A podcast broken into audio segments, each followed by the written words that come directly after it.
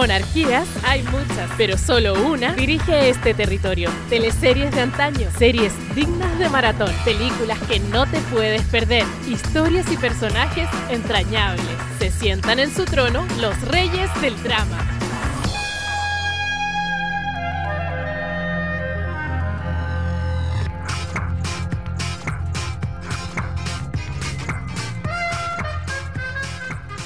Ahí estamos escuchando entonces la música característica de esta teleserie Pampa Ilusión. ¿Qué teleserie más bonita, Víctor, cierto? Preciosa, un, lujo. ¿Sabes qué? Tanto así que yo iba a ver los primeros capítulos para nutrirme de información para el podcast, pero me quedé pegado y, y dije, no, voy a verla completa. A pesar de que son harto, la voy a ver completa porque es un lujo de teleserie y una de las obras eh, más destacadas de Vicente Sí, Sabatini. De la época de oro de las teleseries. Estamos iniciando entonces este tercer capítulo de la segunda temporada de Reyes del Drama. ¿Cómo estás tú, Víctor? ¿Cómo, has pasado, ¿Cómo pasaste fiestas patrias? Hoy bien, bien, fíjate, en casita nomás comiendo, eh, lo único que uno sabe hacer, como el panorama que tiene en esta fecha, como comer, pues, ya será, comer y dormir y ver Yo, bueno, no ¿Y puedo decir mucho, la verdad. Tampoco, No puedo decir mucho de fiestas patrias. Mi fiestas patrias fue bien trabajada. bien trabajado. Pero bueno. Oye, la gente ha odiado un poco la jauría por Sí. lo que pudimos ver en los comentarios. Sí, los comentarios es como... Eh, No, no me gustó esa serie, muy, no sé, como... Radicales. Muy claro, muy desapegada, muy exagerada, muy demasiado policial y poco mensaje, en fin, hay como mucha diversidad ahí de opiniones. sí. Pero bueno, como, como dice Antonia Segers, escriban ustedes entonces. Claro, escriban ustedes un- una historia así, y una segunda temporada. Nosotros igual Sí. quisimos ser lo más objetivos posible en ese capítulo, eh, encontramos lo bueno y lo malo, ¿cachai? Igual dijimos que el guion tenía vicios, que había historias que conducían a nada, ¿cachai? Y así varias cosas, Sí. pero también hay cuestiones que son súper destacables, como hacer una serie donde se hable de feminismo, donde se hable de, de violaciones, ¿cachai? Cuestiones que ocurrieron, pero sí, son la temas gente, necesarios Sí, igual. son temas súper importantes. Sí, obviamente. Pero vamos a nuestro capítulo, nuestro tercer capítulo. Así es, hoy día Pampa Ilusión, esta teleserie que fue éxito el año 2001, protagonizada por Claudia Girolamo, Francisco Reyes, Héctor Noguera, un elenco pero de lujo, Pancho Melo también estaba, Antonia Segers, Delfina Guzmán, Blanca Levín, o sea, podemos estar mucho rato dando cátedra de todos estos actores pero espectaculares que protagonizaron y estuvieron fueron parte del elenco de Pampa Ilusión tanto como en los protagonistas como en su en su equipo secundario eh, y compitió con Corazón Pirata de Canal 13 que no tenía ninguna posibilidad de cero posibilidad Claro. Cero posibilidad. Y también Sí. compitió con los últimos capítulos de Betty la Fea. ¿eh? Eh, estuvo ahí luchando los últimos. Imagínate, o sea, se enfrentó a un rival bien importante, potente. Claro, la retransmisión y todo lo demás, y aún así supo ganarse a su gente y, y ser catalogado hoy en día como... Yo he escuchado de muchos actores que han dicho, es como lo máximo que hizo Vicente Sabatini, porque está, está Romané, está La Fiera, el circo, ¿cachai? Pero, pero Pampa Ilusión tiene una característica muy particular que cuenta luchas de clases llevada a otro nivel, eh, prostitución abiertamente, en fin, son muchas las temáticas que, y es que un abordó. melodrama La gente tenía también mucha expectativa a verlo de esta y es como estar viendo una película de época así grabada quizás en Europa, no sé, como siento que la calidad acá sobrepasa. Y los actores también, Sí. lo que comentábamos el otro día, están muy, muy, muy bien en sus roles. Sí, este, este teatro itinerante maravilloso que forma parte de la gran época de las teleseries. Oye, y la gente tenía muchas ganas de que hiciéramos este capítulo, no, nos pedía por redes sociales, oye, ya, pues, Pampa Ilusión, ¿cuándo? Y nosotros eh, quisimos eh, darle el gusto a la gente y por lo mismo vamos a contar con un invitado hoy día. Fíjate que nos visita en Reyes del Drama Pablo Carrasco de Chile Noveleros. Ustedes los pueden buscar en redes sociales y hoy día lo vamos a tener aquí en exclusiva para conversar y nutrirnos de información porque Pablo está con nosotros y le damos la más cordial bienvenida. Pablo, ¿cómo estás? Hola, muy bien, muchas gracias por la invitación. Gracias a ti por recibirla. Sí, un honor de tener como... Ustedes son los maestros en las teleseries en, en redes sociales, así que nosotros muchas veces nos nutrimos de sus páginas y, y- y su Instagram para entender un poco este mundo de las teleseries como y no equivocarnos tanto, porque igual la gente nos corrige. Son bien exigentes los seguidores de Reyes del Drama, la verdad. Lo Oye, comprendo muy sí. bien. Chile Noveleros, ¿cuánto, ¿cuántos seguidores me decías tú, Jorge, que tienes Chile Noveleros en Instagram? Tiene como en Instagram como 64 mil. Aproximadamente. Pablo, ¿cierto, Pablo? Sí, exactamente. 64.000. Una gran comunidad. 60.000. 64.000. Una gran comunidad. ¿Cómo partieron ustedes? ¿Cómo partieron ustedes esta comunidad de, de- de fans de las teleseries? Bueno, eh, primero nosotros teníamos un fandom, una página fandom, o wiki como le dicen algunos, que se llama teleserieschile.wiki.com. Por otros problemas decidimos cambiarle el nombre y luego de ver cómo habían cómo era todo esto mundo, este mundo de Instagram, que al principio no nos gustaba mucho, había muchas páginas dedicadas a la- hablar de las teleseries y las series chilenas, o de actores, de actores y actrices que ya no están entre nosotros o que están más dedicados al teatro. Y algunas de las páginas que nos inspiraron a saltar a la piscina fue teleseries chilenas, Lucas TV Series y teleseries.cl. Mis compañeros son Cristian Serrano y Aníbal Molina. Les mando un saludo cuando escuche, escuchen esta entrevista. A veces no nos gusta creernos tanto el cuento, solamente nos gusta compartir información que, que tenemos hacia mucha gente que desconoce eso. Y eso es lo más reconfortante cuando hay gente que dice, oh, gracias por estos datos, yo no sabía, no sabía que tal actor actriz que había postulado para este personaje, o que esta teleserie se iba a llamar así, o que esta serie nunca se ha repetido.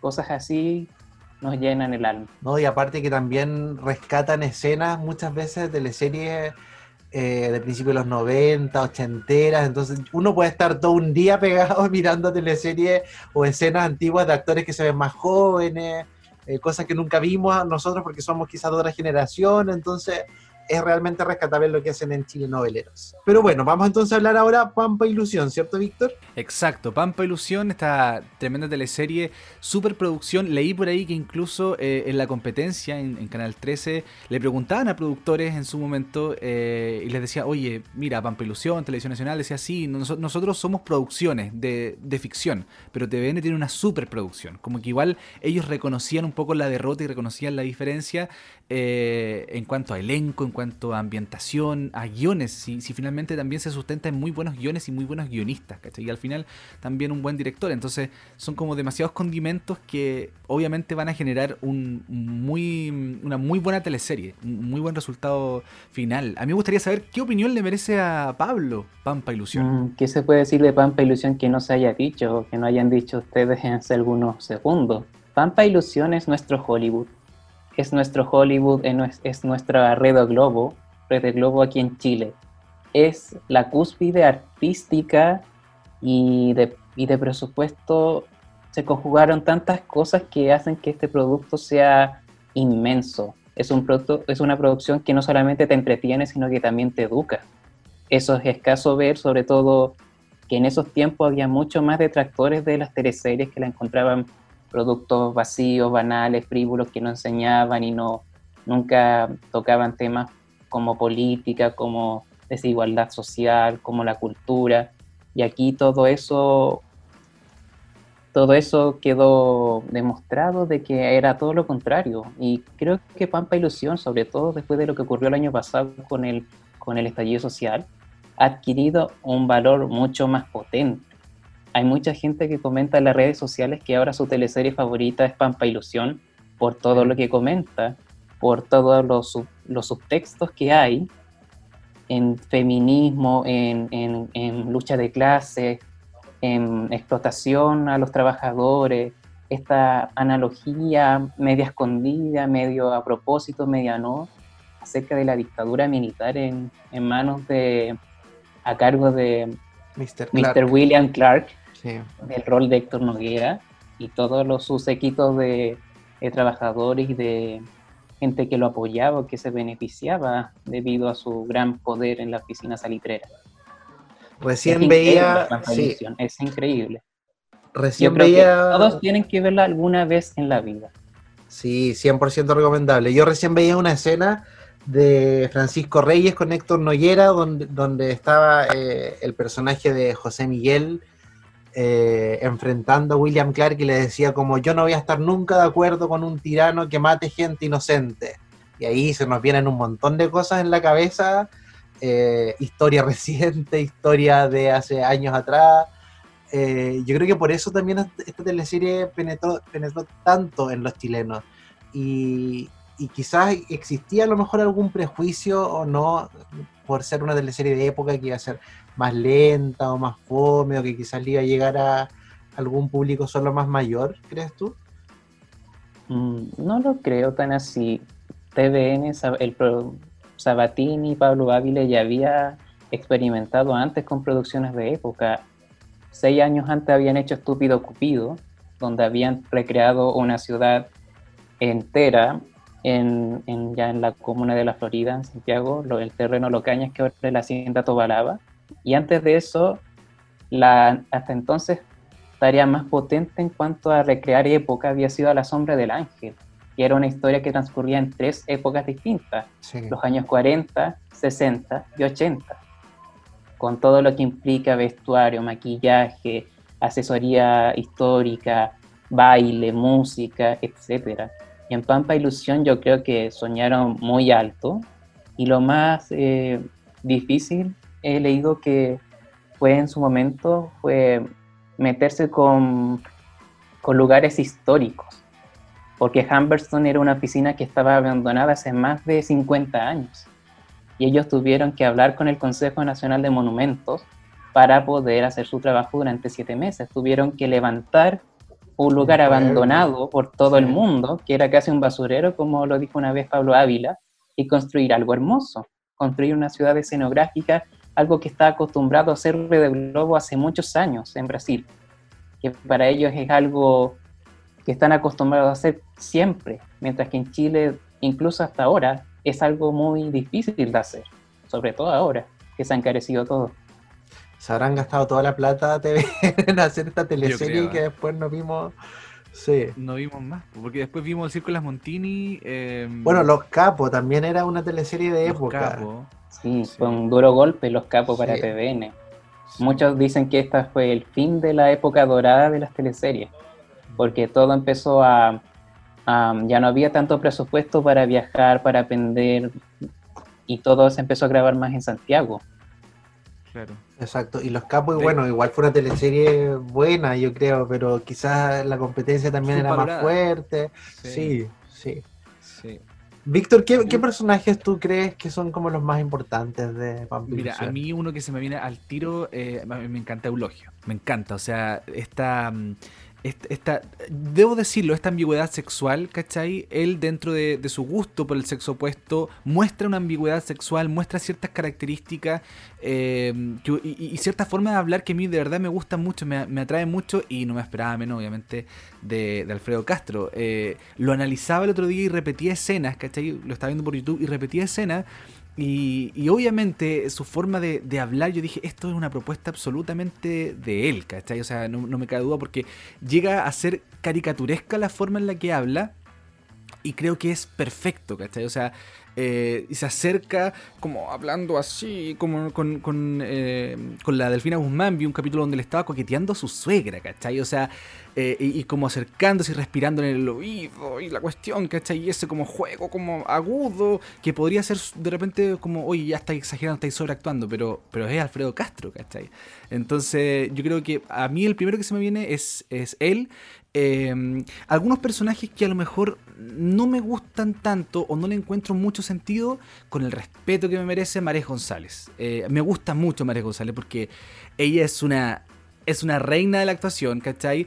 Pero hasta el momento, de verdad, desde, desde mi poco avance en la teleserie, porque lleva un par de capítulos apenas. Pero es como, ya, pero le falta como sustento, ¿cachai? ¿En qué, en qué va a aportar más eh, María González con, este personaje de Elena Moncada? Eh, lo que no quita que este, este, este grupito como de, actores que llega a Pampa Ilusión eh, lo hace genial. Para mí es una obra de teatro, ¿cachai? Dentro de una teleserie. O sea, hay escenas en, en el teatro cuando llegan recién que es una, yo estoy viendo una obra, una comedia, ¿cachai?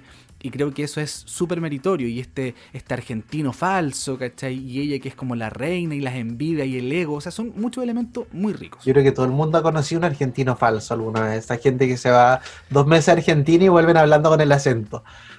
Sí, sí. y, a ti, Pablo, ¿qué personajes te gustan más de, de Vampirusión? ¿Cuáles son tus favoritos? Son, son muchos, pero yo creo que los favoritos de todos, que serían Clara Montes Smith, personaje Blanca Lewin, y Ness Clark, de Claudia Di Girolamo, las mujeres aquí, las actrices, tuvieron muy buenos roles. Muy Sí. buenos roles. Los personajes femeninos de Pampa Ilusión tienen una riqueza dramática impresionante. Y ah, bueno, casi siempre las actrices destacan más que los actores, seamos honestos, en todas partes del mundo. Sí. Pero estos personajes, por el hecho, simple hecho en la época de ser mujer, tienen todo en contra. No importa si eres de clase alta o clase pobre, tenían todo en contra.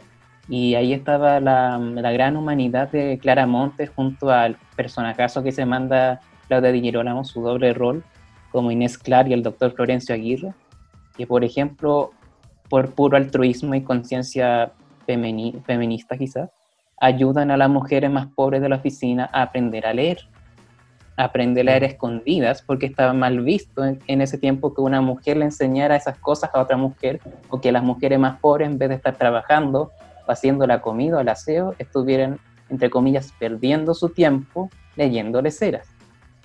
Claro, está, está este, este potenciar un poco eh, el rol de la mujer y darle importancia, porque en esa época era, era la mujer estaba, nacía para casarse, para criar, cosa que podemos ver en el personaje de Antonia Segers, que, que para eso la estaban criando en el fondo, la estaban educando para eso, para casarse y tener hijos y, y educar. Sí. Eh, y todo el resto, de todo, toda otra cosa era mal visto para, para toda la familia de Clarita Montes. Era un escándalo su, su actuar, su... Ahí, ahí Todo está el personaje de Consuelo Colzafel siempre criticando Sí. a, a su hijastra o tratando de encauzar a su a, a Carmencita, Asunción, Sí, una villana detestable de Consuelo, pero que pudo haber dado para más. Ahora Sí, me ah. acordé de otro personaje que es de Violeta Vidaurre, la señorita Ah. Amanda, o como Amanda. Amanda. Amanda. Amanda. Yo me acuerdo cuando niño que le tomé mucho cariño a ese personaje porque me gustaba de que ella fuese, quizá no fue la primera, porque me estoy remontando a mis recuerdos de niño, pero fue de los primeros personajes que ayudaba a Inés en su, en su, en su gran misión clandestina, que ella que era una mujer op- opacada por su hermana, que la despreciaba y la humillaba cuanto podía, ella estaba ayudando a la hija de la peor enemiga de su hermana a poder sobrevivir en la oficina salitrera. Era un noble personaje que sufrió bastante y Violeta Vidaurre se le extraña mucho. Sí, fue un gran personaje de Violeta Vidaurre, ha sido uno de sus personajes del, de los últimos años, yo creo que más destacables que, Sí. que, que tuvo, porque aparte que tenía una nobleza súper grande por ayudar, tenía una profunda historia de dolor también por este amor no correspondido con el personaje de, de Luis Alarcón, y esta hermana tan mala, que era muy mala, Sí, Delfina Guzmán, Gran villana de Delfina gran Guzmán. villana, y, y hablaba Señora como en. Spanglish, me encantaba que Sí. hablaba en inglés Mer- Mercedes Jorquera, hablaba casi en todo le inglés, salía bien. sí, y le salía bien. Sí, Sí, sí, no era forzado, Eso iba a sí. decir. Sí, me gustó también porque eh, yo no sé qué opinas Pablo tú y Jorge al respecto, pero esto, esto de hablar eh, en este Spanglish o, o un inglés bastante bien pronunciado, ¿era por su formación o era porque la vieja se las quería dar nomás de, de gringa? ¿no? Es como, siempre he tenido como esa duda. Yo creo que ambas cosas Sí. conjugan bastante bien. En ese sentido hay mucho arribismo. Bueno, tenemos a la figura de William Clark y la gente más pudiente de la oficina, todos querían ser amigos de William Clark y Mercedes lo amaba en secreto. Lo ama- era su gran, no era ni tan secreto, de hecho. Ella hacía todo por él. Y este asunto del Sí. Spanglish de- decía mucho sobre ella, que se creía más en- por encima de todo, de que llega un momento en donde ella grita que les vienen a quitar sus privilegios los trabajadores. O sea, eso, eso lo vemos hoy en día, ¿cachai? Lo vemos en una protesta en Las Condes, lo, lo podemos ver. Yo encuentro que, que sí, como decía Jorge hace un rato, habla mucho de la sociedad en la que todavía seguimos viviendo, esta, esta lucha de clases, eh, no desde el resentimiento, ¿cachai? Sino que desde la justicia al final. Eh, a mí el personaje, como decía Pablo delante también, eh, de Blanca Levín, me, me pareció muy llamativo en el sentido que siento que, que nosotros seríamos Claramontes en esta época, ¿cachai? Nosotros seríamos como los que serían un poquito abiertos de mente, el que llegáis fumando y no te importa. Ay, no, las damas, las niñas, las damas no pueden fumar, ¿cómo se lo No pueden manejar. Eh, yo siento que no pueden conducir un auto, Sí. ¿cachai? O sea, las cuestiones absurdas. eh, y claro, ahí ya se notó que su viaje a Europa como que le cambió totalmente eh, e, e, esa, esa, ambición de la mujer. Es que Clara era valiente, era durable, era directa, sarcástica, muy altruista, tenía una nobleza y ayudaba siempre desinteresadamente a, los más necesitados, desde al interior de su casa como fuera de su casa. Un gran personaje de Blanca. Sí. Ella ganó un premio por este personaje, un premio APES, creo, o al Casor. No, y Blanca Levin se preparó bastante también para ser este personaje. Bueno, vamos a escuchar la entrevista que le hicimos, pero ella nos comentaba que, viajó incluso a Europa a prepararse para, este personaje porque ella tenía que vivir lo que vivió Clarita Monte. Entonces se fue a Francia, eh, se metió a los bares, a los restaurantes, como para conocer un poco la idiosincrasia de allá de, París y, y nutrirse un poco para crear este personaje. La escuchamos entonces. Reyes del Drama. Bienvenida Blanca Reyes del Drama. Estuvimos en la primera temporada conversando sobre la Tato, uno de tus personajes más queridos, y hoy nos reunimos para hablar de otro de tus favoritos y, por qué no, del público también, Clarita Montes de Pampa Ilusión. Te iba a decir Clarita Montes, sí, pues era un personaje totalmente entretenido. Tengo muy buenos recuerdos, muy bonitos recuerdos de ese personaje también. ¿Cómo fuiste preparando ese personaje que era como de época? Entonces igual era un desafío mayor todavía para ti estuve leyendo, o sea, buscando en la literatura de la época distintos referentes, como de mujeres que, que hubiesen ido como un, pasito más allá, ¿cachai? Como estudiando desde las sufragistas, ¿cachai? Hasta también me tocó estudiar a la Bombal en esa época, aunque ella tenía como una, como, que había una cosa en lo, vanguardista que era ella en su literatura, pero también su vida era bien, como que lo que ella esperaba del amor era bien tradicional pero bueno, me fui por las ramas en realidad, porque ese fue un personaje que después en la vida me tocó interpretar también. Pero, claro, pero me acuerdo que eh, eso, estuve como escuchando música de la época, además se supone que mi personaje venía eh, de Francia, entonces tuve que meterme a investigar de la música de la época, de la literatura, y nosotros teníamos clases en esa época de bailes de salón, qué sé yo, teníamos que aprender a bailar foxtrot, qué sé yo, bolero, algunas cosas. Y nuestra profesora de bailes era la misma profesora de bailes que yo había tenido en la escuela de teatro. Entonces, que además yo había sido ayudante de ella, entonces yo sabía bailar muy bien esos bailes y, no, no, necesitaba estas clases a las que estaba como obligada a ir. Entonces, eh, fui a hablar con Vicente Sabatini y le expliqué la situación y le dije, mira, ¿sabes qué? Yo hago este personaje que en 1935 viene llegando de Francia y yo nunca he ido a Europa, entonces te pido que me des una semana de vacaciones de estas clases y yo me voy a París como a, mirar la ciudad, a investigar. Y estuve en eso una semana en París, y fue muy entretenido porque fui a una feria de las pulgas grande que hay allá, encontré un montón de objetos que traje, que, algunos se los pasé a la gente de utilería, otros me los dejé para mí, para mi personaje. Em, estuve en la biblioteca del Pompidou también viendo los microfilms de la época, como investigando un poco acerca del contexto del que ella venía y del que, del que ella se insertaba en este Chile también eh, de la época. Claro. Oye, ¿cómo te ponen ahora estas nuevas plataformas que hay en, esta contingencia en el fondo donde hay que empezar a... Hay obras de teatro digitales también. Eh, ¿Tú te sumas a ese tipo de cosas o, encuentras que es como lejano el hecho de hacer teatro desde una pantalla? No me ha tocado hacer una obra de teatro propiamente tal, pero sí en The Cow Company, que está haciendo obras de teatro y otros formatos, me convocaron eh, para hacer una lectura dramatizada, un cuento. Me tocó interpretar un cuento de Alejandro Zambra. Eh, y fue una experiencia súper bonita, la verdad. Fue como una ah. experiencia realmente muy bonita, como un público muy conectado. Yo decía, chuta, se irán a aburrir porque el cuento no era corto, ¿cachai? La lectura duraba 35, 40 minutos. Y después venía un conversatorio con el autor, y estuvimos, no sé, más de dos horas en, esta actividad con la gente, que fue una experiencia realmente muy enriquecedora, muy bonita. Ahora, no, tiene, no es lo mismo que el en vivo, ¿cachai? Es, una cosa, es una cosa nueva para nosotros, y es interesante, me parece, pero yo creo que, que en el fondo, cuando empecemos a, a recobrar algunos de nuestros hábitos culturales, yo creo que la gente debería echar de menos el, el, ir a algo totalmente en vivo, yo creo. Nosotros lo echamos mucho de menos, por lo menos. Sí, sí, se echa mucho de menos el teatro. Súper genial, Blanca. Muchísimas gracias. Que estés Muchas gracias a ti. Que te vaya súper. Chao. Reyes del drama. Bueno, qué agradable escuchar a, Blanca Levín cómo recuerda con, con, tanta emoción su personaje de Clarita Montes. Un personaje que claramente, como decía ella, en esa, en esa época había más tiempo de preparación, no como ahora que todo es tan acelerado y todo tan rápido. Eh, pero que demuestra también una visionaria, que, que, muestra cómo se empezaría a vivir un poco el feminismo en épocas posteriores a, a, lo que fue Pampa Ilusión. Yo, yo, o- otra de, la- de las eh, de las duplas que me gustaría destacar ahora es eh, el de estas señoras que se dedicaban al, comercio sexual, que es otra temática que se aborda, ¿cachai? Eh, eh, de forma clandestina, obviamente, dado el, con- el contexto. Eh, Luz Jiménez y Jimena Rivas, yo creo que se las mandaron. Me gustaron mucho em, porque...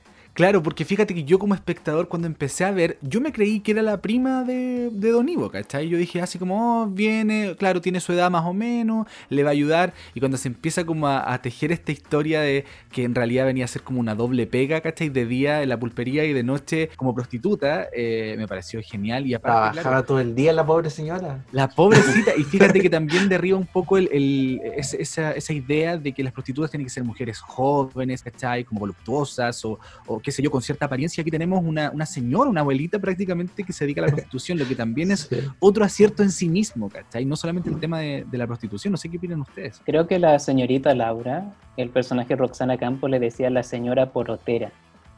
Pero la conocían ella como la poroto. La poroto. Y, y aparte que la suspiro tenía esto de que no se sacaban los calcetines, me acuerdo. Sí, porque tenía un secreto. Sí. que se mantenía por toda la teleserie.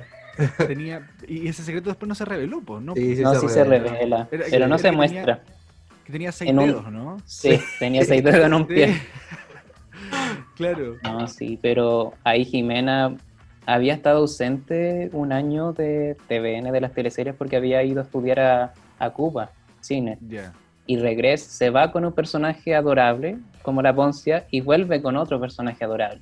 Sí, Sí. e- eso, eso me llamó la atención que yo dije, eh, ¿qué pasó entre el 99 y 2001? ¿Cachai? Con, con Jimena Rivas cuando la vi, dije, oye, es cierto, no estuvo en Romané.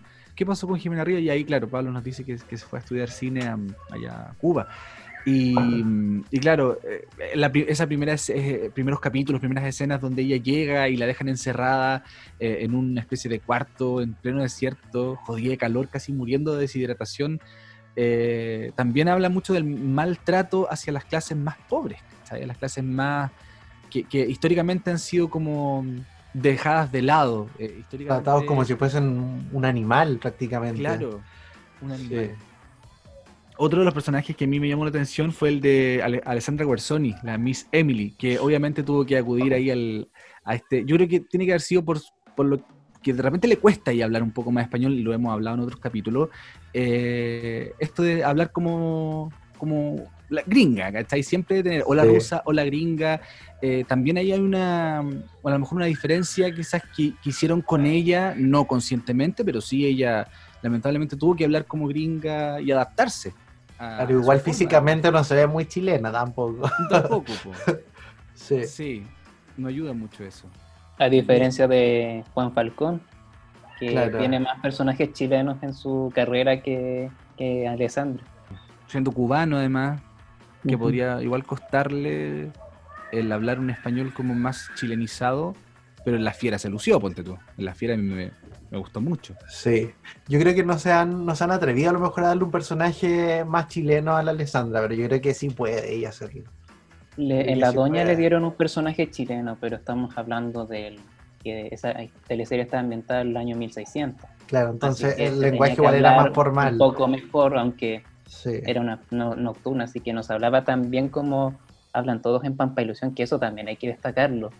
Que mediante el, el guion y los actores, que algunos pronuncian tan bien las cosas o tienen tanto sinónimo, tanto vocabulario, y eso Sí. se extraña cuando tú ves ahora una teleserie de época nueva, que con sus palabras te transporten a la época que ellos están representando. Por ejemplo, Perdona nuestros pecados, tiene, ahí no fueron tan, tan rigurosos, pero también eh, hay que entender que hay una lógica nueva en la industria de las teleseries que busca un poco como que el, el espectador entienda, el televidente se sienta identificado con lo que dicen los personajes, más de que andar googleando qué significa Claro. tal palabra. Sí.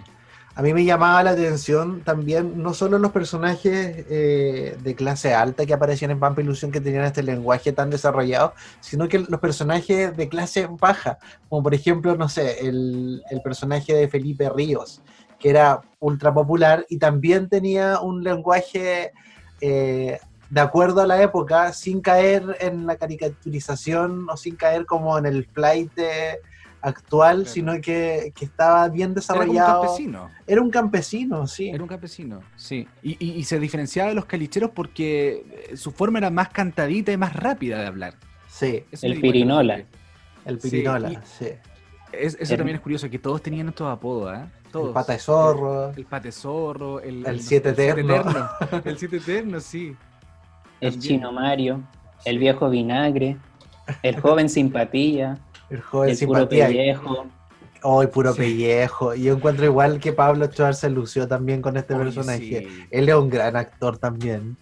Gran actor hay una escena donde está él eh, con, sus pantaloncitos cortos y tan flaquito, ¿cachai? Con Don Ivo. Yo también era como, no sé, un padre y un hijo, pero, pero era como, era como decía al principio Pablo, era como ver una película de Hollywood, ¿cachai? Eh, creo que, Italia, una película italiana, sí, Claro, entonces era como, no sé, y, el tema del, del lenguaje también es súper curioso porque Don Ivo eh, no habla bien español, ¿cachai? Entonces el puro Pellello, yo después lo supe el significado porque otra, una actriz, digamos, que hablaba español, una, actriz chilena, digamos, dijo así como, viste que está ahí el puro, los puros pellejos. Yo dije, ah, por eso puro Pellello.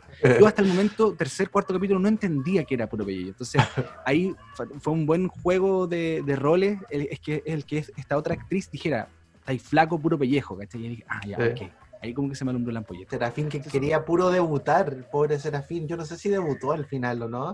me acuerdo que hay un capítulo en YouTube dedicado a Serafín que se llama Serafín ahora usará pantalón largo. Yo creo que ahí está la respuesta que quería para su pregunta. ahí está ya es todo un nombre. Toda la teleserie sufriendo por querer debutar.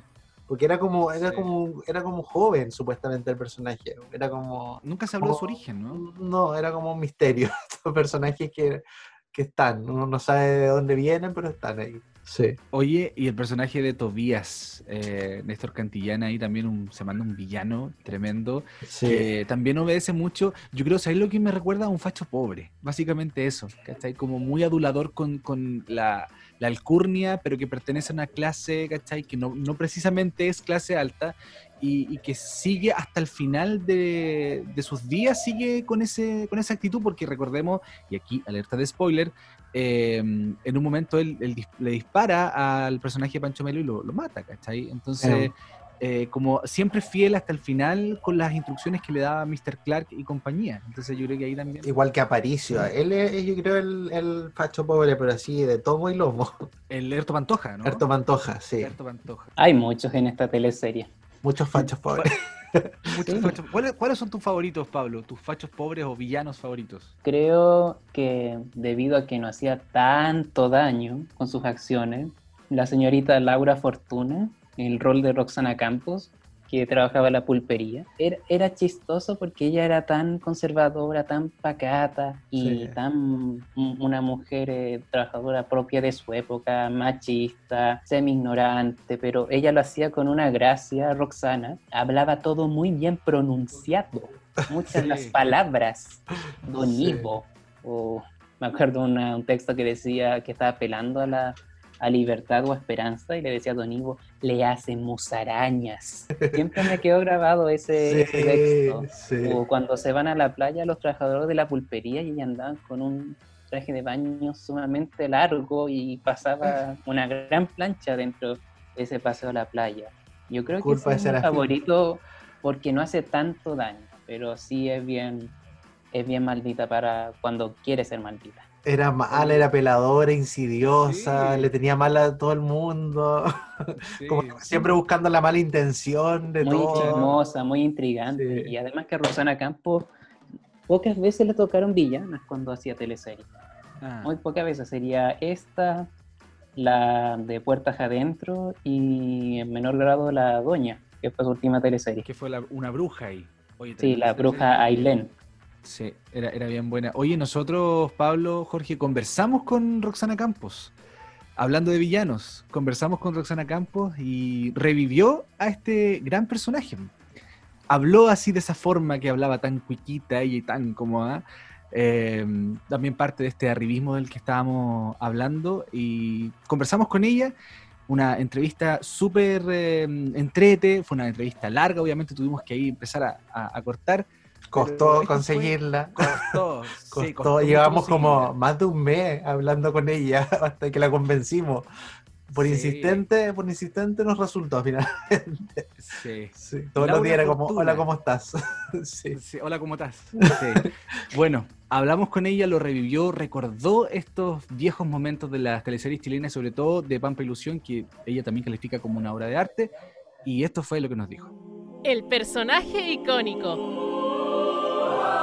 Señoras y señores, estamos con una de las actrices más aclamadas. Tenemos la dicha de tenerla en nuestro programa. Eh, está alejada del mundo de la televisión, de las teleseries, pero no así de otras producciones tremendas de las que vamos a hablar con ella. Más de 27 años de trayectoria solo en televisión nacional, sin contar otras eh, cadenas de televisión y otras grandes producciones que se han hecho en nuestro país. Es una actriz muy querida por nosotros, seguramente usted la recuerda, en grandes roles. Está hoy en Reyes del Drama. Roxana Campos. Roxana, ¿cómo está? Bien, contenta de estar acá, feliz. Por fin lo logramos. Por fin lo logramos, sí, porque hay que contarle a la gente que nos escucha que em, ah, fue, fue duro, fue difícil, porque Roxana tiene una agenda bastante copada, no coincidíamos muchas veces, pero por fin pudimos concretarlo, Roxana. Estamos súper eh, súper contentos. ¿Le parece si hablamos de inmediato de lo que la está hoy día mm, eh, ocupando su agenda precisamente, que nos costó tanto para tenerla ahí eh, en esta entrevista? Hoy, Roxana Campos, alejada de la televisión, terapeuta holística, líder de Danzas de Paz Universal, además activista, siempre ahí con, con grupos de mujeres, con actividades bien interesantes.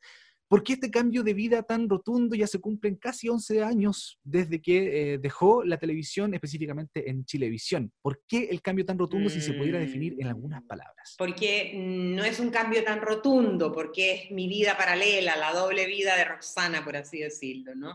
Yo siempre tuve un camino místico espiritual. Tú a quien le preguntes va a decir, no, sí, ella, sí, ¿no? Todos saben. Entonces era algo que es natural, entonces cuando, y siempre lo digo además, porque como soy media, me gusta poner las, cosas en su lugar, cuando yo empecé a vivir mi proceso menopáusico, que es algo que, voy a apagar esto, que es algo que a todo el mundo le teme en este país, ¿no? Yo sentí, bueno, a ver señora, ¿usted qué quiere hacer? ¿Quiere estar todo el tiempo en esto? ¿Va a seguir en esto o, o quiere hacer su sueño? ¿Quiere realizar su sueño de vida? Y pues realicé mi sueño de vida. Di mi salto al vacío. Fue inmenso porque igual hay una seguridad, hay un, hay un confort, hay, hay, hay, hay un sueldo, a pesar de que yo no tenía contrato porque el canal y todos los canales en los que trabajé solo me hacían un contrato de ocho meses, lo que no permitía que yo reciba eh, salud ni nada de aquello, ¿no? Aprovecho también de, de hacer eso notorio. Entonces tengo una jubilación ahora de 130 mil pesos, después de haber dado una vida de trabajo, ¿no? Entonces, sí, eso más o menos, así, a grosso modo, porque podría hablar cantidades. Finalmente, claro, es más que nada no, no, eh, no una nueva vida, sino que es una eh, actividad que se compatibilizaron y que llegó el momento en el que usted dijo, ya, comencemos con esto, dedicándonos de manera ya más dura, más, más, más desarrollada que obviamente antes, de lleno, claro, porque la televisión obviamente ocupa. Sí, dedicada completamente a eso, ya mi vida empezó a estar llena de viajes, entonces me llamaban a otro trabajo en televisión y yo ya tenía la agenda lista para el próximo año. De hecho, ahora tengo una, una llamada a una teleserie de, de Megavisión. Me acaban de ah, llamar y, y, ahí estoy. ¿Lo están analizando? Ahí estoy, porque digo, ¿por qué me, me, me hacen esto ahora? ¿no? Yo siempre pienso las cosas como, a ver, ¿qué quiere decir esto? ¿Qué mensaje trae? ¿Qué trae detrás? ¿Qué hay detrás ¿no? de esto? ¿Por qué? Entonces, e, es algo que voy a analizar y ahí voy a responder. Pero, pero en verdad, yo ya, en principio, yo tendría mi agenda completa también para el próximo año. Ahora todo va a depender de si se abren las fronteras o no se abren las fronteras. ¿sabes? Porque en realidad mi, mi, mi, mi vida tiene que ver ahora con viajar y con dar talleres en el extranjero, ¿no? De, viaje por todo el mundo, así, bello, una cosa hermosa y también por todo Chile. Viajo mucho por Chile. Hablemos entonces de, mm, este rol de terapeuta, de sanadora que tiene Roxana Campos hoy en día. Como usted decía, se viene arrastrándose muchos años. Eh, obviamente nosotros como espectadores a lo mejor la veíamos en televisión y no teníamos idea de, de este lado suyo, espiritual. Eh, coméntenos un poquito cómo ha sido esto. Parte pensando en mi propia sanación. ¿no? Estaba en una relación de pareja y ahí me di cuenta que estaba repitiendo los mismos patrones que había aprendido en mi vida. Y ahí yo dije, oh, esto está extraño. Y me fui a terapia. Y ahí empecé, ¿no? Ahí empezó mi vida. Empecé desde los 20 años, 21 años, empecé a pagar terapias que por suerte me llamaron en De cara al mañana y tenía plata para pagarlo. Entonces, siempre mi plata la usé para tomar cursos. De ahí empecé con mis conocimientos de danzas de paz universal, eh, con, con, la entrada al sufismo. También ahí entré con Paramahansa Yogananda. Eh, en fin, empecé a ir a la selva, a dietar. Siempre, siempre tuve, tuve esa, esa, esas actividades, ¿no? Experimentando cosas diferentes a las del teatro y también haciendo mucho teatro en ese tiempo, era todo en contra de Pinochet. Entonces, así también saludando a toda la gente caída en este día, ¿no? A, todo, a todos los hermanos y hermanas que, que, dieron la vida y que todavía no, no sabemos dónde están. Aprovechando de, de, darles un saludo y con las saumadoras, que son las mujeres a las cuales yo formo, hemos hecho caminatas de saumadora en La Moneda, en el Estadio Nacional, en Villa Grimaldi, que, es todo un trabajo que tiene que ver con la memoria, con sanar la memoria de este país, con sanar nuestra memoria y con sanarnos también a nosotras, porque en definitiva, a propósito de mi sanación, yo me empecé a dar cuenta de que en verdad era el descalabro y que el patriarcado había hecho estragos en nosotras y que la gran mayoría, o sea, de 10 mujeres que vienen a mi círculo, 9 han sido abusadas. Y cuando digo abusadas son violaciones, ¿no? Del abuelo, del tío, del vecino, del primo, del hermano. Eh, mm, creo que los hombres también lo han sufrido y los otros también lo han sufrido. Pero en este caso yo me remití a trabajar con las mujeres. Em, Roxana, hace dos días atrás, y en este mismo, eh, en, este, en, esta misma relación que hemos tenido con las redes sociales y con, las pantallas, ¿no? Y con lo visual, me puse a ver una teleserie del año 2001 que se llama Pampa Ilusión. Don Ivo. Don Ivo, donde usted ahí eh, brazo derecho junto con otros trabajadores de la pulpería de Don Ivo. ¿Cómo fue esta tremenda experiencia? Eh, ya no le digo Roxana, sino que Laura Fortuna. fue increíble, fue precioso, no, si éramos unos privilegiados, súper bellos procesos. Además que en ese tiempo yo llegaba y le decía ya, se nos permitía crear personajes Don Ivo, si ella hablaba como así, era como toda potijunta y media fruncida. Era como que ella quería ser de la clase social alta. No, qué cosa tan graciosa. Fue un tremendo proceso, fue bonito meterse además en toda esa historia y denunciarla, no entrar todo allí. No, no, fue fantástico ahí, Vicente, un, un, crack, ¿no? La Claudia, otra crack, el Pancho, en fin, un equipo limpio, la Tamarita, el Alfredo, el Amparo, no, gente hermosa, la cual amo. En realidad yo, yo estaba muy enamorada de todos ellos y sigo, los amo con todos tienen un espacio en mi corazón grande y todos lo saben. Es bien, es bien curioso lo que menciona Roxana, porque claro, había muchos personajes que intentaban pertenecer a cierto estrato social o, ser como el amigo del jefe o ponerse a la altura del dueño y, cuidarle la espalda, de repente eh, sin ser de esa, sin pertenecer a ese, a ese estrato social. Eh, ¿Cómo se ve ese fenómeno que hasta hoy día lo vemos incluso? Es que a, ese, a eso ha, ha, contribuido mucho todo este marketismo, ¿no? ¿Cómo llamarlo? Todo este frenesí por tener, por, por, por, por, ser más, por, por acceder, ¿no? A, por puros conceptos que en verdad no tienen ni un valor, que no tienen ninguna importancia en la vida de los seres humanos, ¿no? Que es puro exterior, Entonces yo diría que es la falta de interioridad lo que lleva a la gente a querer consumir de esa manera, a querer aparentar lo que no son y a querer vivir como no son. No asumir que son campesinos o que son proletarios. Entonces, no es los años, no, es, es una vida entera. Es mi abuelo, es mi, ¿me entiendes? Todo. Yo recuerdo donde yo nací. Era súper latifundista mi pueblo, Peralillo. Yo me fui, me acuerdo, interna a un colegio San Fernando y me di cuenta, ¡wow! ¡Ah! Ahí me di cuenta que había un, partido comunista fuerte y que era alucinante. Conocía a Fidel.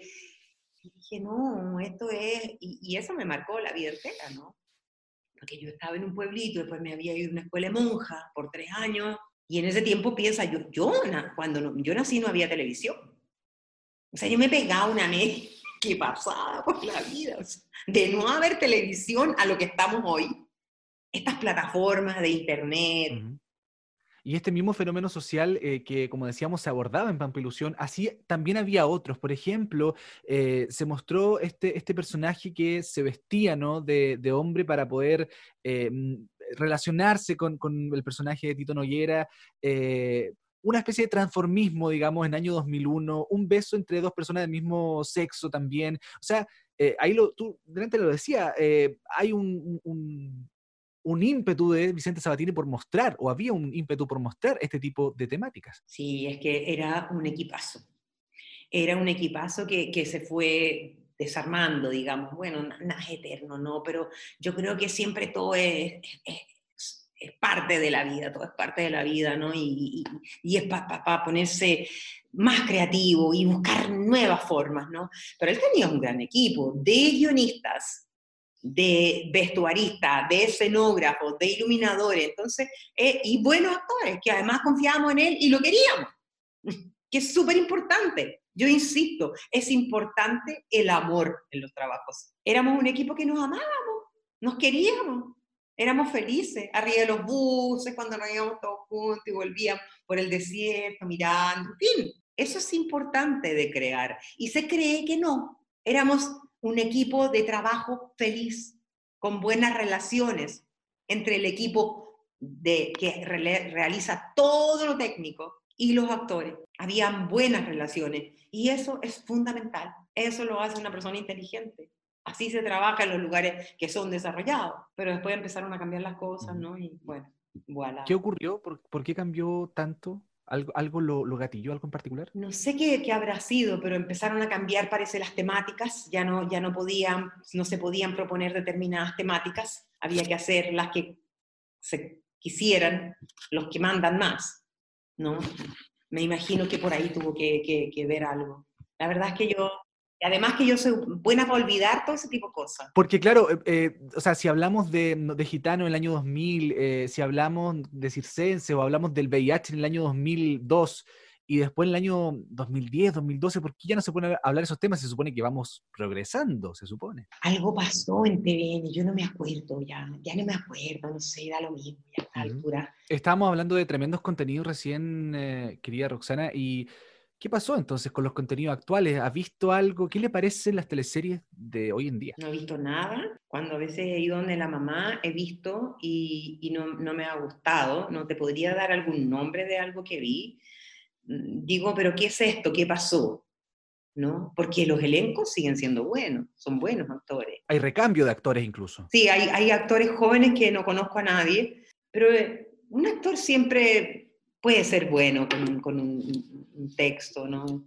En fin, yo creo que quizás se quedaron en lo simple y quizás fueron tomados por, por, por la derecha, así diciéndolo abiertamente, y utilizando contenidos que, que, que, no son tan profundos y poderosos, porque ponte tú, yo he visto algunas teleseries coreanas y, y me parecen súper entretenidas.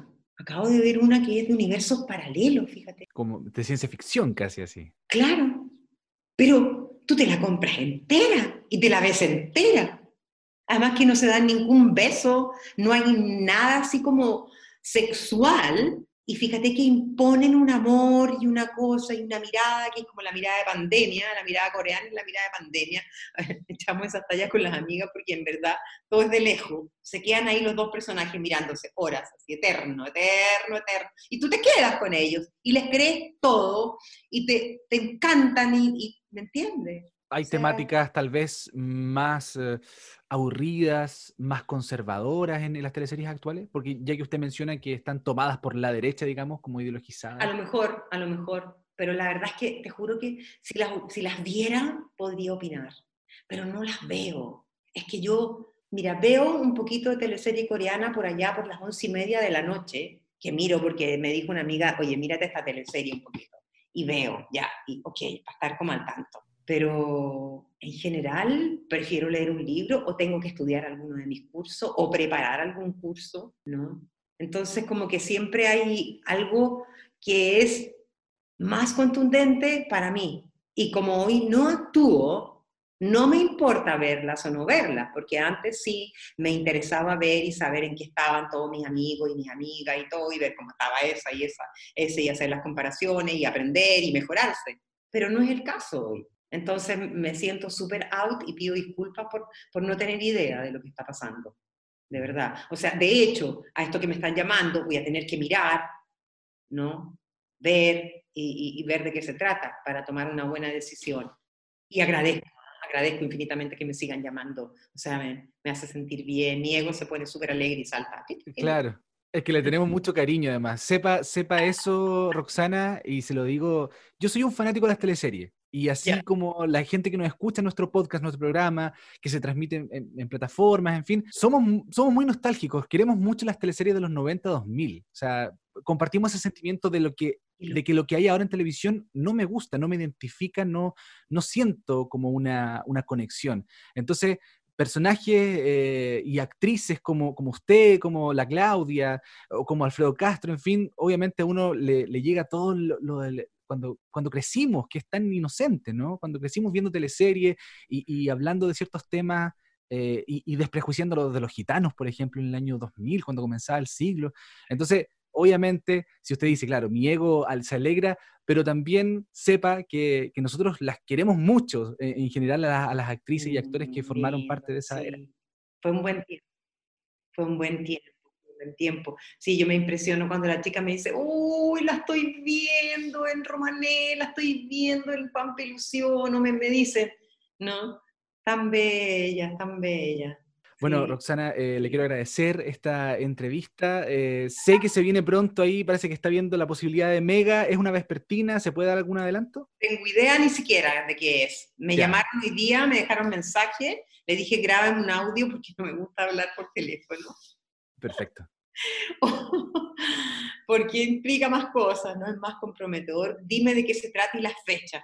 Solo sé eso. Y yo creo que va a ser que no, en todo caso. ¿no? Sí, pues. No hay mucha esperanza tampoco. Bueno, pero lo que sí hay esperanza es en los cambios que se vienen, ¿no? Pero quién sabe, mira, el mundo tiene más vueltas que un caracol de viña, como decía un texto de la negra Esther. Yo no tengo idea, yo no me cierro a nada. Agradezco que me llamen, voy a proponerles si yo no voy a algunas actrices que se me ocurren que pueden servir para el rol. Eh, eh, eh, nunca cierro las puertas, ¿por qué? ¿Por qué las voy a cerrar? ¿Me entiende? mis maestros me dicen que tengo que volver a actuar, pero yo la verdad es que levantarme temprano, aprenderme los textos me da un nervio y todo, que, que prefiero hacer esto otro, que sí, es súper radical, o sea, yo, yo tengo el ejemplo concreto, concreto de mujeres que, son más felices, de mujeres que han cambiado sus vidas. Es concreto, ¿me entiende? Es concreto.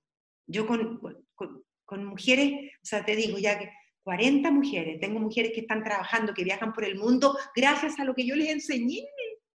Imagínate, imagínate qué maravilla. Entonces... Impagable es precioso, es precioso. Que, que, que, me llamen para preguntarme qué hago con esto, qué hago con lo otro, y yo ahí les contesto. O sea, de verdad siento que soy más útil en esto que hago ahora, enseñando a las mujeres a, a, a reconciliarse consigo mismas. El personaje icónico. Qué honor haber tenido a Roxana Campos en, en, este capítulo de Reyes del Drama. Creo que fue valió la pena insistir tanto. Llevamos como, yo creo que más de un mes escribí, escribiéndole todos los días casi. Sí. No, de hecho de antes, cuando partimos Reyes del Drama le escribimos a Roxana Campos que la queríamos tener como para la fiera, parece que era. Sí. Y no se pudo y ella como que nos dijo que en agosto le volviéramos a hablar. Y ahí estábamos, primero de agosto, insistiendo. Y aquí Sí. estamos con Roxana Campos, que la vamos a tener más ratito también hablando de la película Enigma, que va a ser adelante nuestro, nuestro drama de este, esta semana. Así que genial, genial Laura Fortuna. ¿Qué les pareció? Sí. Espectacular, a mí me gustó mucho. De hecho, ella dijo así como en off, cuando terminamos la entrevista, dijo así como: Por fin, pues chiquillo, por fin lo consiguieron. Dijo así. por fin pudieron tener la entrevista. Y yo, como, sí, sí, muchas gracias, ¿cachai? Y le dijimos, al final yo le, le declaré mi amor, básicamente. Le dije así como: Lo que me dijo, a mí, me- a mí me gusta mucho saber que hay chicos de tu edad, de sus generaciones, que, que ven estas teleseries y que nos tienen tanto cariño. Y ahí yo le dije así como: Es que las amamos, ¿cachai? Amamos a la Claudia, a ti, amamos a, a toda esta esta generación de actrices, sobre todo actrices, porque como decía el Pablo, las actrices destacaron mucho, no solamente en esta teleserie, sino que en otras también. Así es. Y de hecho, por lo mismo, nuestro personaje icónico, pues Jorge. Así es, por eso le quisimos elegir el personaje icónico porque grande a Roxana Campos, su participación en, en Pampa Ilusión y en toda esta época de oro. Es como el personaje icónico de la época de oro, yo creo igual. Porque una gran actriz y una gran pérdida que se haya dejado en la actuación, pero bueno, son decisiones. Lo retoma de vez en cuando con el cine. eh, otra cosa que también mencionó en la entrevista es que justo ese día que hicimos la entrevista, le había llegado una oferta de Mega. Le llegó una oferta, eh, dijo, me mandaron algo. Yo le dije así como, oye Roxana, pero ¿qué vas a, decir? Le dije la entrevista y después, eh, cuando terminó, pero ¿qué, respuesta vaya a dar, tal cosa?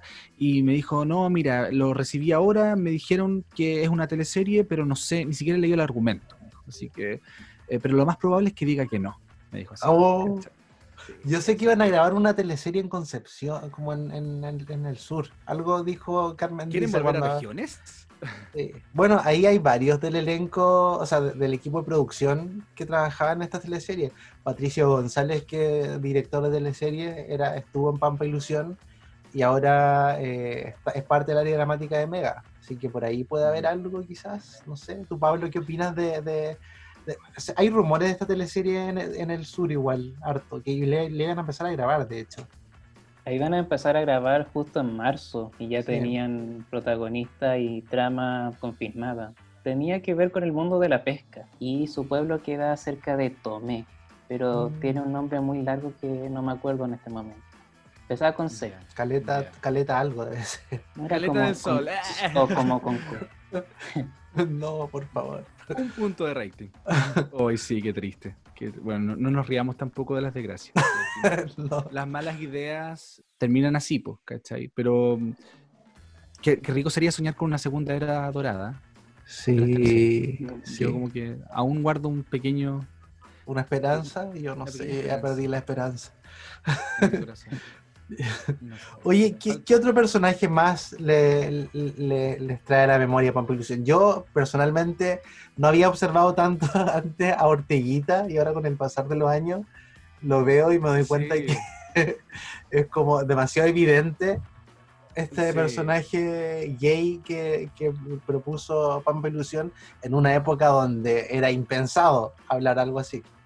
Claro. En una época también cuando se grabó que tampoco se podía Tampoco. mencionar la palabra homosexual, gay o lesbiana. Todo era sí. ambiguo. Todo era muy Sí, ambiguo, sí. Sí, Or- Eduardo Soto, que tengo entendido que fue un ícono del transformismo chileno. ¿En serio? Mira. Yo pensaba que era el personaje, ¿no? Sí, pero Oye. transformismo llevado al teatro, al país. sí, Claro. sí. No, y Eduardo Soto se mandó igual- un gran personaje porque este lamebotas de la actriz existe hasta el día de hoy. Este, este lamebotas del, del famoso. Sí, Siempre le pedí un scotch. un scotch, sí. Y ahí whisky, partía Para los que piensan que es otra cosa el scotch, cinta adhesiva. Sí. Pero también Pampa Ilusión marcó un hito porque fue la primera, telese- la primera producción televisiva chilena en mostrar un beso entre dos mujeres. Fue portada de diario, Sí. fue llamado como el beso de la discordia o el beso de la vergüenza según algunas críticas y duró menos de 10 segundos ese beso al Fue aire. muy corto. pero sí. generó conmoción. Y, un beso y- entre- y los personajes no sabían tampoco que era. Bueno, el personaje de Amparo Noguera no sabía que estaba besando a una mujer. Entonces, también tiene como esa cuota de inocencia. Que era un piquito entre Sí, ellas. era un piquito, sí. Pero según sé, ese, día en que se grabó esa escena, había muchos hombres técnicos viendo cómo se estaba grabando esa escena. Pero ¿cómo? Si no, Claro. no tenía nada de erotismo tampoco. Sí. No, y aparte que era la gran diva de las teleseries, que era Claudia Girolamo, dándose un beso con una mujer. O sea, eso yo creo que tiene que haber sido el impacto más grande para todo el país, yo creo. Mm. Porque todos venían En viendo a, 2001, a. Claudia, sí, pues a Claudia como la eterna enamorada de Pancho Reyes en las teleseries. Y, y viene acá a darse un beso con Amparo Noguera. Era como. Canal 13 tiene que haberse desmayado cuando vio eso, Oh. porque ya con todo este historial Azotándose. Canal 13 era impensado eso. Sí. Recién pasó eso en el 2016, un beso entre dos actrices, es preciosa. Mm. Pero Uy. me acordé que en el making of de Pampa Ilusión, Claudia dijo de, a modo de broma que ella ahora sería el nuevo galán de las teleseries chilenas, con su personaje Flor- del doctor Florencio. Sí, Y sí. Claudia también se preparó mucho para este personaje. Es más allá de caracterización, ella consultó con un médico diabetólogo, porque su personaje es el que diagnostica la enfermedad que tiene su, su padre, diabetes. Sí. Y también se preparó con un fonoaudiólogo para poder impostar esa voz más ronca, que a veces le salía perfectamente y a veces no tanto, pero Claudia Y Claudia, tosía. Sí. Y tosía. Oye, sí, ese, ese detalle de, de la tos, eh, me imagino que ella lo incluyó eh, como para el personaje, pero da la impresión que, que le estaba realmente molestando hacer esa voz, ¿cachai? Como que, como que lo hacía así como ya, Claudia, si te molesta, si te da carraspera poner voz eh, gruesa, eh, no, no vamos a cortar la escena. Como que yo pienso eso de repente. Es que Mm, igual yo creo que es parte de, de- de que es una mujer de la época que no tiene por qué saber cómo actuar como hombre. Entonces quizás en ese contexto ella tiene que demostrar que le costaba al principio, después ya se fue soltando más. Era su mecanismo de sobrevivencia. Sí, Porque no le quedaba si no, otra. la iban a poner en la ratonera. Sí, pero Claudia después hizo más personajes con voz ronca, voz gruesa, como Olga II el año siguiente, o como Marwa Bucasen, donde también tenía una voz muy ronca. Otro de los personajes que yo creo que son, son memorables es de este brazo derecho, Jorge, de William Clark. Sí, José Miguel. José Miguel que lo, que lo quería más que su hijo, José Miguel Inos- Inostroza, Sí. el gringo José, lo quería más que a su propio hijo. Sí, cuando, cuando yo partí viendo la tercera dije así como ya, Pancho Reyes el hijo, ¿cachai? Y no, po, Sí. pero claro, era, era, era todo para él y, y detestaba William Clark a su hijo y lo trataba de un bueno para nada y la cuestión, ¿cachai? Entonces, eh, creo que este, este personaje de Pancho Reyes también eh, caló hondo porque nuevamente esta dupla con, con Inés Clark, pero ahora eh, vestida como un doctor, ¿cachai? Entonces, como que va moviendo un poco las piezas, creo yo. Y era, y era como, se presentaba al principio como un villano que finalmente se fue como ablandando, ablandando, ablandando. Sí, Sí. Y también con ese personaje se pretendía insinuar o decir derechamente de que sus padres habían sido víctimas de la matanza en Santa María del Sí. 21 de diciembre de 1907 en el gobierno de Pedro Montt. Sí, Claro. pues, y, y era él una víctima finalmente de todo esto porque se quedaba huérfano y, y al cuidado de Mr. Clark, que era su patrón, pero que también estaba involucrado en la muerte de sus padres de cierta forma, por lo que se insinuaba en los últimos capítulos. Entonces, Y él creía que le debía obediencias extremas. Sí, extrema obediencia y, y- y pleitesía y todo lo, y, y era como su adoración, pero finalmente se dio cuenta que no era tan bueno como, como parecía. Mr. Clark en realidad era un maldito, era muy malo, no quería ni a su propia hija, entonces No. eh, Él no quería a nadie. no quería a nadie. Lo especial de Mr. Clark es que es un villano que está siempre en su cama. No, Sí. eso no es un, no es un villano que, que él no necesita moverse, ni disparar, ni, grita- ni, ni golpear a nadie para hacer su, provocar acciones en, en los otros personajes. Él solamente desde su cama, ordenando cosas, ya era el villano principal de esta teleserie. Y eso es único y irrepetible, yo creo. Sí, yo creo que nunca fue a Humberstone, entonces Héctor Noguera siempre estuvo en el estudio.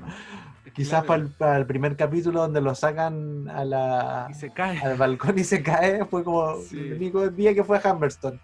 El Sí, resto estuvo todo en Santiago grabando. Que vio el desierto. Sí. No, y decían que Héctor se quedaba a veces dormido mientras estaban preparando, grabando otra escenas y que costaba despertarlo cuando para que le tocara grabar y que él tenía guardado bajo la sábana, bajo la frazada de su cama, los libretos. Sí, eso también había escuchado yo, que tenía los libretos que se lo iba estudiando en el momento, los guardaba. Y claro, igual es fácil, que es como estar copiando en una prueba, básicamente. es súper fácil, yo creo. Fue su última teleserie en TVN. Sí, Sí. después se fue a- a- a- al 13, pero fue el 2003, 2004 cuando llegó al 13, ¿o no? Porque no, no- siguió sin teleseries, 2003. 2003 para machos. Sí. En, en Para Machos. Y, machos. y- y qué hizo entre el 2001 y el 2003? ¿Alguien recuerda? Mm, 2002 creo que no hizo, no hizo nada, no hizo teleserie el 2002. Debe Claro, haber estado no a cargo teatro. del Teatro Camino, sí. que es su gran gestión y lo que más le gusta. O películas quizás. Estuvo en... A ver. No, no hizo nada. Como lo que le, lo que Se le tomó un año sabático. también. Un año sabático. Lo que le pasó a Pancho Sí. Reyes también, porque Pancho Reyes eh, estaba considerado para el circo, de hecho fue a, las, eh, a, la- a los entrenamientos, pero al final le dijo a Vicente que él tenía que eh, aceptar una propuesta de una película chilena de Subterra. Y, y por eso no estuvo en el circo. Mucha gente se pregunta por qué no estuvo ahí. Y claro, ahí esa es la, una de las justificaciones. Y mm, de hecho, Jorge, hablamos también con Pancho Reyes. Sí, y ahí ahondó más de este tema, le preguntamos algunos mitos que la gente nos pregunta a través de Instagram, eh, como por qué no estuvo en, en- en el Circo de las Montini y por supuesto sobre su participación en Pampa Ilusión. Así que vamos a escuchar qué nos dijo el gran ídolo actor nacional Pancho Reyes. Reyes del drama. Eh, si yo le digo, por ejemplo, ¿para dónde vais vos? Vos te venís conmigo. Echaurren, el cura Juan y otros tantos de mm, la televisión chilena, eh, hablamos con él, Francisco Reyes, quien hoy día está en Reyes del Drama. Francisco, ¿qué tal? ¿Cómo estás? Hola, ¿qué tal, Víctor? ¿Todo, todo, muy- todo bien?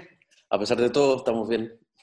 A pesar de todo. Oye, sí, te hemos visto ahí con algunas obras de teatro a través de Zoom, esta nueva plataforma en la que se trata de integrar también el mundo de, la- las artes con las nuevas tecnologías. Bueno, a partir de la, de la pandemia que- que nos golpea, nos sigue golpeando fuerte todavía, y eh, la cuarentena, ¿no es cierto?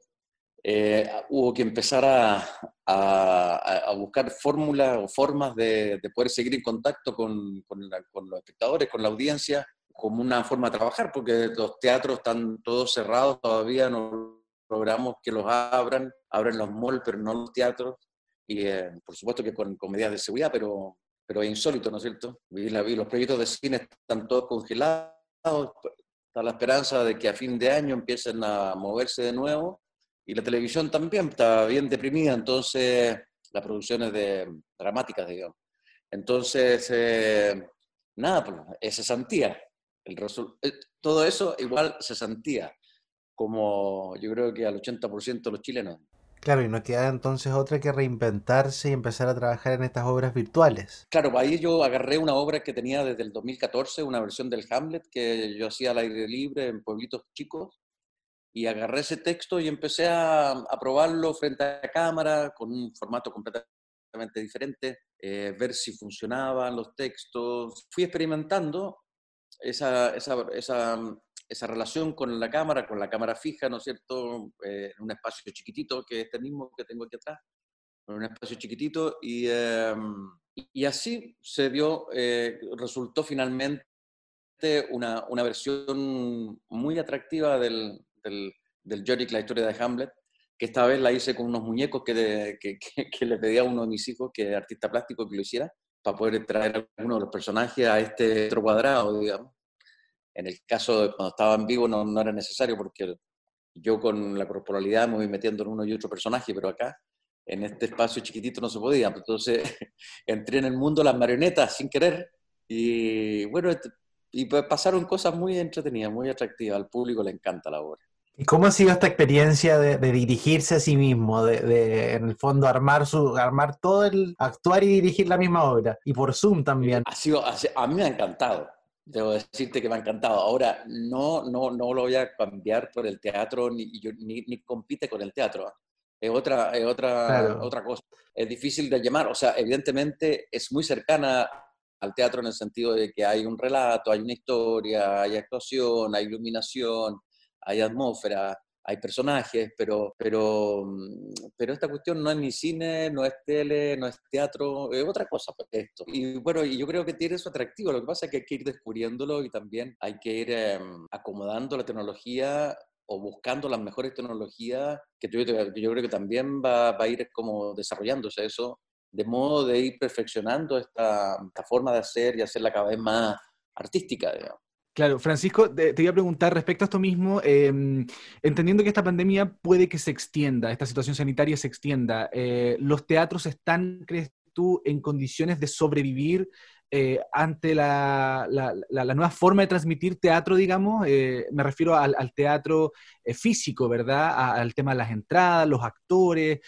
¿Crees tú que se puede compatibilizar mucho más allá para que pueda no sé, tratar de, sobrellevarse de la mejor forma a través de este nuevo formato de Internet?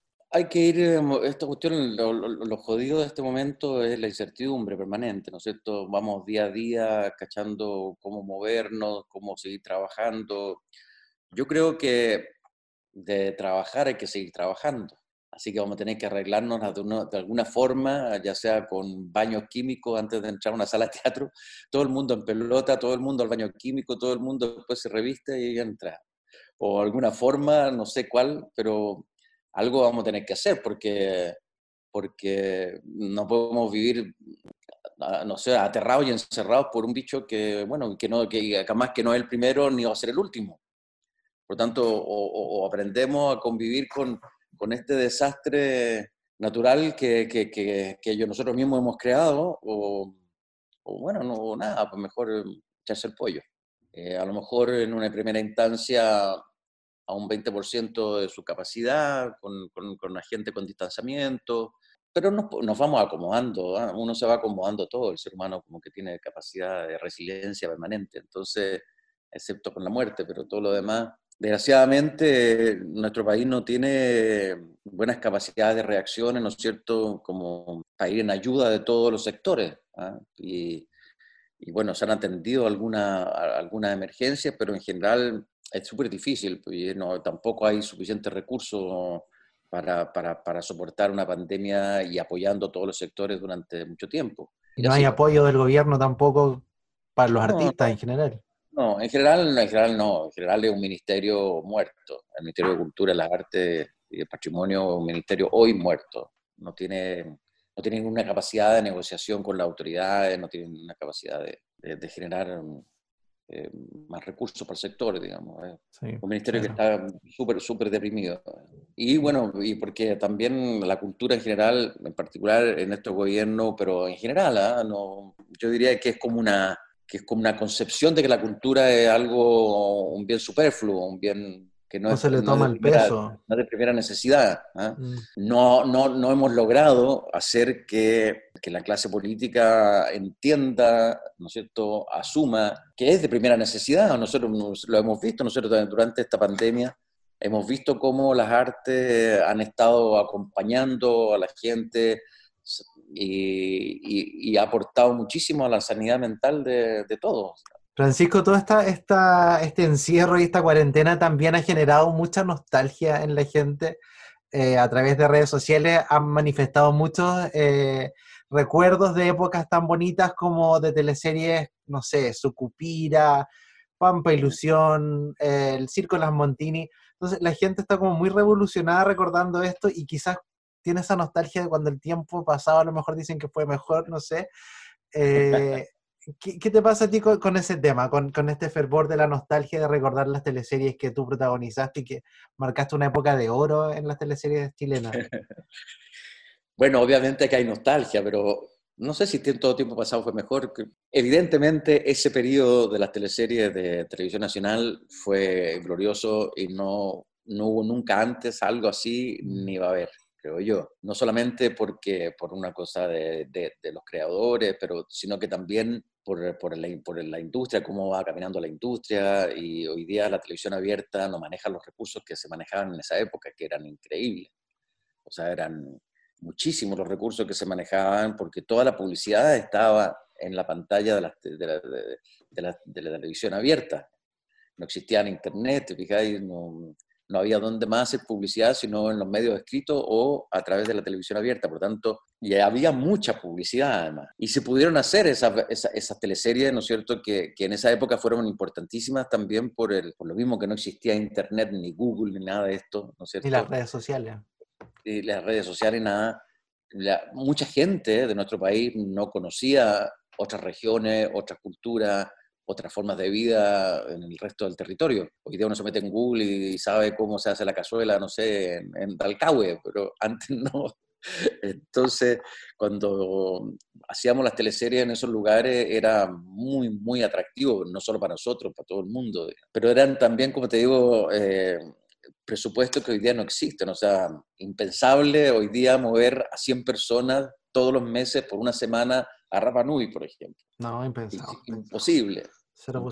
Fue, sí, pues fue una época hermosa de producciones, sobre todo todas las que hicimos así en regiones fueron las más lindas. Claro, porque finalmente eh, se viajaba por Chile y, y, estas teleseries lograron unir a un país que venía profundamente dividido a fines de los 80, principios de los 90. Eh, una de esas teleseries que el público, por lo menos los seguidores de Reyes del Drama, que más recuerda de, de, las que tú hiciste y con mucho cariño, es Pampa Ilusión, una teleserie que es un clásico eh, una obra de arte realmente de, de, las producciones nacionales. ¿Tú qué recuerdos tienes de, de, esta época, de esta teleserie que se grabó allá en Humberston? Te cuento, cada vez que hacíamos una producción, eh, así también como, los Roma, como Romané, Los Gitanos eh, o, o, Llorana de Rapanui, todas esas producciones tenían un, un trabajo previo súper potente. ¿eh? Nosotros tuvimos más o menos casi unos, un par de meses de clases, ¿no es cierto?, todos los días sobre la época y la historia del salitre y esa época. O sea, te, teníamos clases de historia, digamos, eh, para, para, poder ir adentrándonos, ¿no es cierto?, en, cómo se relacionaba la gente. Clases, eran clases de historias todas como dirigidas hacia ese lado, ¿no es cierto?, hacia un lado de poder entender las relaciones humanas, fundamentalmente, las relaciones de poder y y después se hace un trabajo artístico con la teleserie muy, muy potente, todo el arte que se llama, que es la, ambientación, la utilería que se utiliza, el vestuario, todo eso, también fue un trabajo joyería, digamos, eh, muy, muy minucioso, ¿no es cierto?, con grandes creadores detrás de cada una de, esa, de, esas áreas. Y luego, bueno, pues luego Humberstone eh, también fue, mm, lo pudimos utilizar, pero Televisión Nacional hizo ahí un, una labor de, de, restauración bastante importante, no, sí. no al 100%, pero se restauraron varios sectores de la, de la salitrera donde pudimos eh, trabajar para que pudiéramos trabajar nosotros. Ese fue un compromiso con el municipio, digamos. Y, eh, y después, bueno, después la vida ahí era... Nosotros alojábamos siempre en, en, en Iquique, subíamos todas las mañanas tempranito 7 de la mañana nos íbamos para arriba, pues es como una, una, hora de viaje casi. Y luego nada, pues de trabajar ahí y sentir levemente lo que era la, la dureza de esa vida. Levemente te digo porque nosotros íbamos a hacer la escena, después volvíamos al, a, claro. al, al vestuario a refugiarnos. Pero cuando salíamos de repente a la pampa, ¿no es cierto?, a la pampa calichera, y corría ese viento y corría ese, polvillo permanente que se te metía por todos lados y que te golpeaba los ojos y, y nosotros éramos, no sé, por, tú, por decirte algo, 15 personas trabajando, ¿no cierto?, en una escena determinada. No imaginábamos eso con 300, 400 operarios eh, picando, machacando y sacando el caliche ahí. Eso de haber sido un infierno, de haber sido un verdadero infierno. Bueno, nosotros estábamos jugando, contando una historia, jugábamos a que éramos mineros, digamos, pero, pero así todo lográbamos sentir eh, un, un, 10% quizás de lo, que, de, lo, de, feroz que era eso. Eh, bueno, tratábamos de transmitirle a la gente, ¿no es cierto?, todas esas sensaciones, todas esas sensaciones y que conocieran la historia lo más, lo más eh, si bien estábamos dentro de una ficción, donde hay historias de amor propio de las teleseries, qué sé yo, tratar de, y también de fantasía, ¿no es cierto?, pero así todo, tratar de que se pudiera sentir un poco el olor, un poco la textura de esos lugares, de ese trabajo, eh, y bueno, y también las la formas de divertirse de, tanto de, lo, de, los trabajadores como, como de los oligarcas, ¿no es cierto?, dueños de la mina, las relaciones que teníamos entre, entre esos dos mundos, ¿no es cierto?, y, y, tratar de mostrar algo, ¿no es cierto?, de lo que fue eh, la época de oro del salitre o la época del salitre del salitre.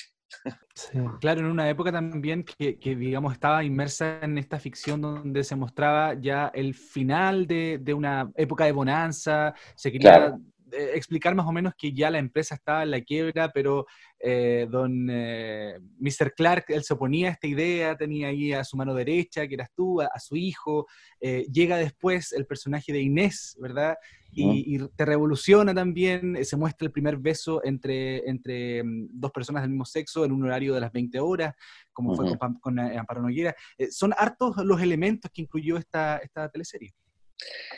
Bueno, toda, la, toda esa época, toda esa época de la serie, que fue más o menos desde el 95 al 2005 más o menos, eh, existía también, aparte de, la, idea de, salir a regiones y, dar a conocer eh, otra, otras realidades físicas, ¿no es cierto?, y, culturales también. También siempre había, había temas, ¿no es cierto?, que tenían que ver con con el desarrollo de, nuestro, de nuestra sociedad, de, las contingencias, qué sé yo, del el embarazo adolescente, se tocó, por ejemplo, en, en, Romané, eh, la diversidad sexual se empezó a tocar, ¿no es cierto?, en esta misma, con esta, con esta pura escena que tú muestras, ya, que tú comentas, ya, ya inmediatamente se está hablando, se está poniendo ese tema, que era un tema que en ese momento estaba recién empezando a, a socializarse, digamos. Sí no que no existiera, evidentemente existe que el hombre es hombre, pero, pero o que el ser humano es ser humano, como bien dicho, estaba recién como empezando a socializarse. Entonces, un elemento como ese va generando conversación, va generando eh, discusión o observaciones y así. Nos metíamos siempre con algún tema que, que significara conversación y, y obviamente y que aportara a una cierta evolución cultural. Es importante visibilizar estos temas. Bueno, también esta teleserie tenía esta lucha de clases importante y que quizás ahora podemos verla también que se vive en la actualidad también, que, que finalmente el proletariado está en constante conflicto con la burguesía que sería vendrían siendo los grupos poderosos que ganan que ganan más. Sí, la cuestión no, no o sea, los conflictos sociales se van, van van cambiando, digamos, van cambiando las, las, fuerzas de poder o van cambiando, qué sé yo, tú hablas de proletariado, pero hoy día el proletariado, hay tan poca fábrica en este país que, que el proletariado probablemente tal existe, pero no, pero no es masivo como en los años 60 o 70. Hoy, hoy día la cuestión es mucho más compleja. Antes, era eh, antes ciertamente era más, eh, era más, eran más nítidos, ¿no es cierto? Los sectores, eran más nítidas las clases sociales, la, burguesía misma o, llamarlo, vamos a llamarlo, las clases de poder económico eran también más definidas, ¿no es cierto? hoy día es mucho más multisectorial, hoy día es mucho más jodido, hoy día está narcotráfico metido en todos los niveles y, es una fuerza poderosa. Y bueno, y hay conflictos fuertes que los chilenos tenemos todavía con la Araucanía, con, con, los mapuches, y que es un conflicto también sumamente extraño como se está, se está moviendo. No, ahí, hay, ahí no solamente está el conflicto directamente del Estado de Chile con, con la nación mapuche, sino que ahí hay muchas otras cosas metidas. Hay muy poca información también. Muy poco, o sea, yo, yo estoy mucho en contacto con, con gente que, que, habita la zona y ni siquiera ellos logran entender, digamos, o sea, la violencia de los últimos tiempos, una violencia súper extraña, digamos. Hay otras fuerzas que están operando ahí, bastante más complejas, que, están operando, no sé, con los objetivos, yo me imagino que tener poder y, y, tener territorio, no tengo idea. Pero, pero sí, pero las relaciones de este país empezaron a dañar hace mucho rato y no, y no se restauraron en absoluto en el tiempo de la dictadura, al contrario, y después con la democracia tampoco se hizo una labor de restauración. La primera gran labor profunda de restauración era reeducar a la gente. Esa era la primera básica y la más compleja porque es la que toma más tiempo. Pancho, antes de cerrar, eh, nosotros anunciamos que te íbamos a entrevistar, así que el público mandó algunas preguntas. Más que nada, la mayoría son piropos, pero ya eso no te lo vamos a decir porque ya lo, has dicho varias veces. Te preguntan si te sientes identificado con alguno de los personajes que han interpretado. O sea, preguntas de Angela Fark.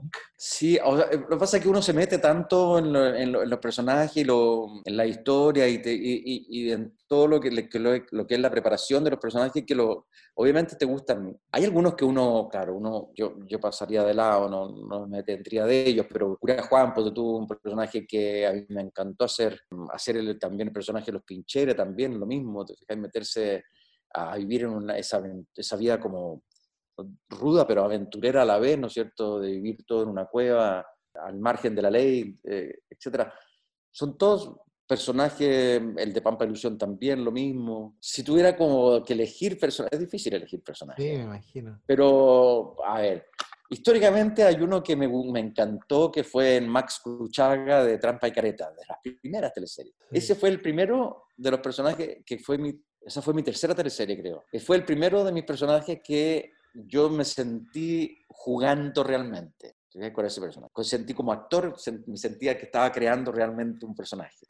Bueno, Otra de las preguntas que, no, que, que se repite harto también ante el público es si algún personaje te ha incomodado o, o no te ha gustado tanto hacer. por ejemplo, una producción que se llamaba La Viuda Alegre, creo que era. Eras pero- como un protegido que te, te cuidaba una carabinera que era Paz Bascuñán. Ah, ese, sí. Sí. Bueno, aparte que era muy entretenido trabajar con La Paz, pero, pero, pero, pero sí, pero era un personaje como anodino, como no, no tenía como mayor, mayor carne. Oye, y la última pregunta que llegó, que siempre nos han preguntado y es como un mito, ¿por qué no estuvo Francisco Reyes en el Circo Las Montini? Bueno, el Circo Las Montini se decidió cuando estábamos haciendo Pampa Ilusión. ¿Tú cachai? Que cuando uno ya estaba terminando la teleserie, como que ya empezaba a aparecer la otra. Empezaba a hablarse y a correr los rumores de que se iba a tratar, quiénes iban a estar y qué sé yo, qué sé yo, qué sé yo. Y a mí justo me habían eh, propuesto hacer la película Subterra. Y yo, que ten- y yo quería hacer también cine. ¿Cachai? No solamente teleserie. Y esta era una producción enorme, enorme que se me estaba ofreciendo y un personaje que era potente. Y, y entonces yo ahí me acerqué a, a mi gran director Sabatini y le dije, oye, quiero tomarme un año para poder hacer esta película. Y por eso Así, estuvo en. así fue. pues. Entonces me salté las Montini. eh, Le dolió al público eso, parece. me salté las Montini y bueno, en las Montini, ¿qué pasó? Pasó que, que empezamos con los entrenamientos porque la película se, fi- se, se filmó, yo ni me acuerdo, pero por ahí por agosto, no sé, no, no, no acuerdo el mes. Pero el trabajo de las Montini empezó antes, pues empezó, por decir, no me acuerdo exactamente los meses, pero por decirte en abril. Y empezó con un entrenamiento circense alucinante. po. Entonces estaba toda la compañía, estaban haciendo prácticas de circo y yo dije, no, esta no me la pierdo, esa, esa parte no me la pierdo. Así que ahí pedí integrar y, me- y entrené con ellos, pues hice todo el entrenamiento con ellos, con Mm. trapecio, eh, monociclo, malabarismo, una porque no quería perderme una experiencia exquisita, po, una experiencia Sí. exquisita, además te mantenía físicamente súper bien. Y, Sí. eh, y cuando iba yo a meterme a una escuela de circo, no me iba a meter una escuela de circo. Cuando lanzaron la teleserie en, en San Antonio, los fui a acompañar, estuve con ellos en la celebración. Y nada, pues y después ya nada más. Genial. Perfecto. Oye, eh, Francisco, te queremos agradecer por eh, la disponibilidad, por el tiempo eh, en esta entrevista. Chao, chao, ustedes también. Chao, que estés bien. Chao, chao. Cuídate mucho. Chao. Reyes del drama. Francisco Reyes, quien estaba conversando en Reyes del Drama, de Reyes a Reyes. ¿ah? De Reyes, de puros Así Reyes. es. Estaba puros conversando reyes. con nosotros, sí. Eh, él, por lo general, igual él, en las entrevistas en televisión, se le ve como más cómodo, siento, que otros actores, otras actrices que como que no, no aceptan mucho esa- esas invitaciones de repente. Pero aquí Pancho Reyes habló en extenso de lo que fue Pampa Ilusión, haciendo también eh, un repaso con... Es que es tan bueno Pancho. Reyes. Sí. Era- Es tan buena Sigue siendo el gente. galán. Sigue siendo el galán, sí. Sí. Es difícil verlo como malo, como decía. Bueno, y va a estar en otros capítulos de Reyes del Drama más adelante, así que atentos. Eh, otra de las de los aspectos que considera esta teleserie y que creo yo que fue bien riesgoso, no sé qué opinan ustedes, es que al ser una teleserie de época, eh, no tienes un exceso de situaciones a las que acudir. Por ejemplo, si tenéis, no sé, lo que hablábamos delante, Circo Las Montini, eh, tenéis muchas historias, tenéis historias de, abandono, tenéis historias como bien dramáticas, pero al, tener una teleserie de época siento yo que cuesta acudir o, puede existir el riesgo de que la gente no se identifique tanto, porque no, como que cuesta identificarse con alguien de 1930 o 1910. No sé si ustedes coinciden conmigo o, creen que, de todas formas igual se podía lograr. Yo creo que en el caso de Pampa Ilusión, Pampa Ilusión es un reflejo de la sociedad chilena que poco avanza y mantiene muchas cosas todavía ejerciendo de hace 100 años atrás. Yo creo que sí podía haber identificación. Yo creo que especialmente más ahora que antes, más, más que en el 2001, con los personajes femeninos, con, con Inés, con Clara, con Julia, con, con, con Libertad, con Carmen, con personajes femeninos que tienen inquietudes, que están luchando contra la adversidad machista, también con los trabajadores de la oficina que son explotados, que les pagan muy mal o no les pagan en algunos casos, también con este poder que ejerce William Clark sobre la oficina, o el mismo concepto de la pulpería, que también hay una metáfora interesante al respecto, de cómo en Chile uno puede endeudarse o cómo son todos estos asuntos de crédito y cosas a pagar. Claro, y, y, también yo creo que esta, esta lucha de, de, buscar la equidad de género, de buscar la igualdad entre las mujeres y los hombres, eh, es algo que en Pampa Ilusión también se refleja mucho lo que, lo que pasa también hasta el día de hoy, porque en esa época como que ya uno veía eso en la tele, pero tampoco iba más allá y tampoco veía como una lucha como la que sí vemos ahora, en las calles, en las marchas, eh, de la gente que de verdad busca esto y, y, yo creo que todos estamos acá de acuerdo que, que, es necesario reivindicar estos derechos y que, y que quizás por mucho tiempo es algo que un tema que estuvo silenciado silenciado y Pampa Ilusión lo muestra, pero de ahí como que Chile siguió silenciado por mucho tiempo más hasta hace poco. Y también la lucha de clases que, que es evidentemente las injusticias sociales que hay, esto mismo que decía Pablo de, de que pasa en la pulpería, eh, pasa ahora, pero en el retail, por ejemplo. Eh, pasa, pasa también esta, esta necesidad de, de, ser aspiracionales, de querer mostrar, de, de, querer demostrar que uno tiene comprando cosas. Entonces, eh, creo que quizás esa identificación puede ir por ahí. Quizás yo creo que esta teleserie es como más, está, está ahora más contemporánea que nunca. O sea, uno la ve ahora y le encuentra mucho más sentido que a lo mejor en, en, en, la época que la vimos cuando todos éramos más chicos, que no cachábamos nada quizás en esa época. O sin ir más lejos, el tema de la, de, de la inmigración, cuando sí. hay una escena donde hacen las detonaciones eh, y van todos los calicheros corriendo porque va a explotar eh, una parte, digamos. Eh, y hay, hay eh, inmigrantes, hay peruanos, bolivianos, incluso hay niños chicos. Entonces, trabajo infantil en pleno año 2001 se, también se abordaba y algo que hoy día existe, que vemos cuando pasan niños que, cuyos padres lo hacen trabajar, por vaya uno a saber las razones, pero también, ¿cachai? Entonces hay un inmigrante que es como, oye, y, y haz la pega bien o te mando derechito a tu país. ¿Cachai? Claro. Esta, esta, esta, amenaza que la hemos visto hace pocos días atrás. ¿cachai? Y esto pasa hasta el día de hoy, a lo mejor quizás en los contextos laborales en que nosotros nos desenvolvemos, a lo mejor no pasa tanto, pero si uno va al trabajo de minas, al trabajo de las pescas, al trabajo del campo, o, de o, estos, de, o la, las mismas temporeras, eh, si llega un peruano, llega un boliviano, llega un colombiano, lo van a tratar mal posiblemente y le van a decir las mismas palabras o los mismos malos tratos que decían en 1935 se los van a decir ahora. ¿Cachai? O sea, como que en eso nada quizás ha cambiado mucho, entonces, eh, por eso te decía, es muy contemporánea ver ahora eh, Pampa Ilusión porque te hace sentido muchas cosas. Pablo, eh, ¿alguna reflexión final antes de terminar esta, esta gran teleserie? Mm, ¿Qué podría decir que no se haya dicho en este maravilloso episodio? Insisto en que todos tienen que ver Pampa Ilusión al menos una vez en la vida, porque es una teleserie que nunca más volverá a repetirse en la televisión, nunca va a haber otra teleserie como Pampa Ilusión que te entregue tanto, que te entretenga, te haga llorar, te haga reír y te eduque tanto sobre la historia de Chile, sobre este constante déjà vu en el que vivimos hace mucho tiempo, nosotros, nietos, padres, abuelos, etc. Pampa Ilusión es el tope de, de, la, crea, de la creación de, de los guiones para televisión del sistema de producción es, es una obra de arte incalificable, que todos deberíamos aprender de ella. Pablo Carrasco de Chile Noveleros estuvo hoy día con nosotros en este gran capítulo dedicado a Pampa Ilusión. Pablo, muchas gracias. Muchas gracias a ustedes. El mejor de los éxitos. Muchas gracias. Igualmente. Esperemos tenerlos de nuevo en otro capítulo más adelante. Si la audiencia lo quiere. Sí. Sí, Si lo piden, obvio. ¿por Si qué lo no? piden. Sí, muchas gracias Pablo por estar hoy día en, en este capítulo de Pampa Ilusión. Reyes del drama. Vamos a hablar ahora entonces, lo habíamos adelantado durante este capítulo de Pampa Ilusión, que estuvimos conversando, tú estuviste conversando de hecho con Roxana Campos, y no solamente habló de Pampa Ilusión, sino que también hablamos de esta nueva película chilena, que en realidad no es nueva porque fue grabada hace un tiempo ya, pero se estrenó hace un par de semanas, que se llama Enigma, del director Ignacio Jurisic. Eh, es el segundo trabajo de Roxana con Ignacio. Roxana, que recordemos está retirada de la actuación hace más de 10 años.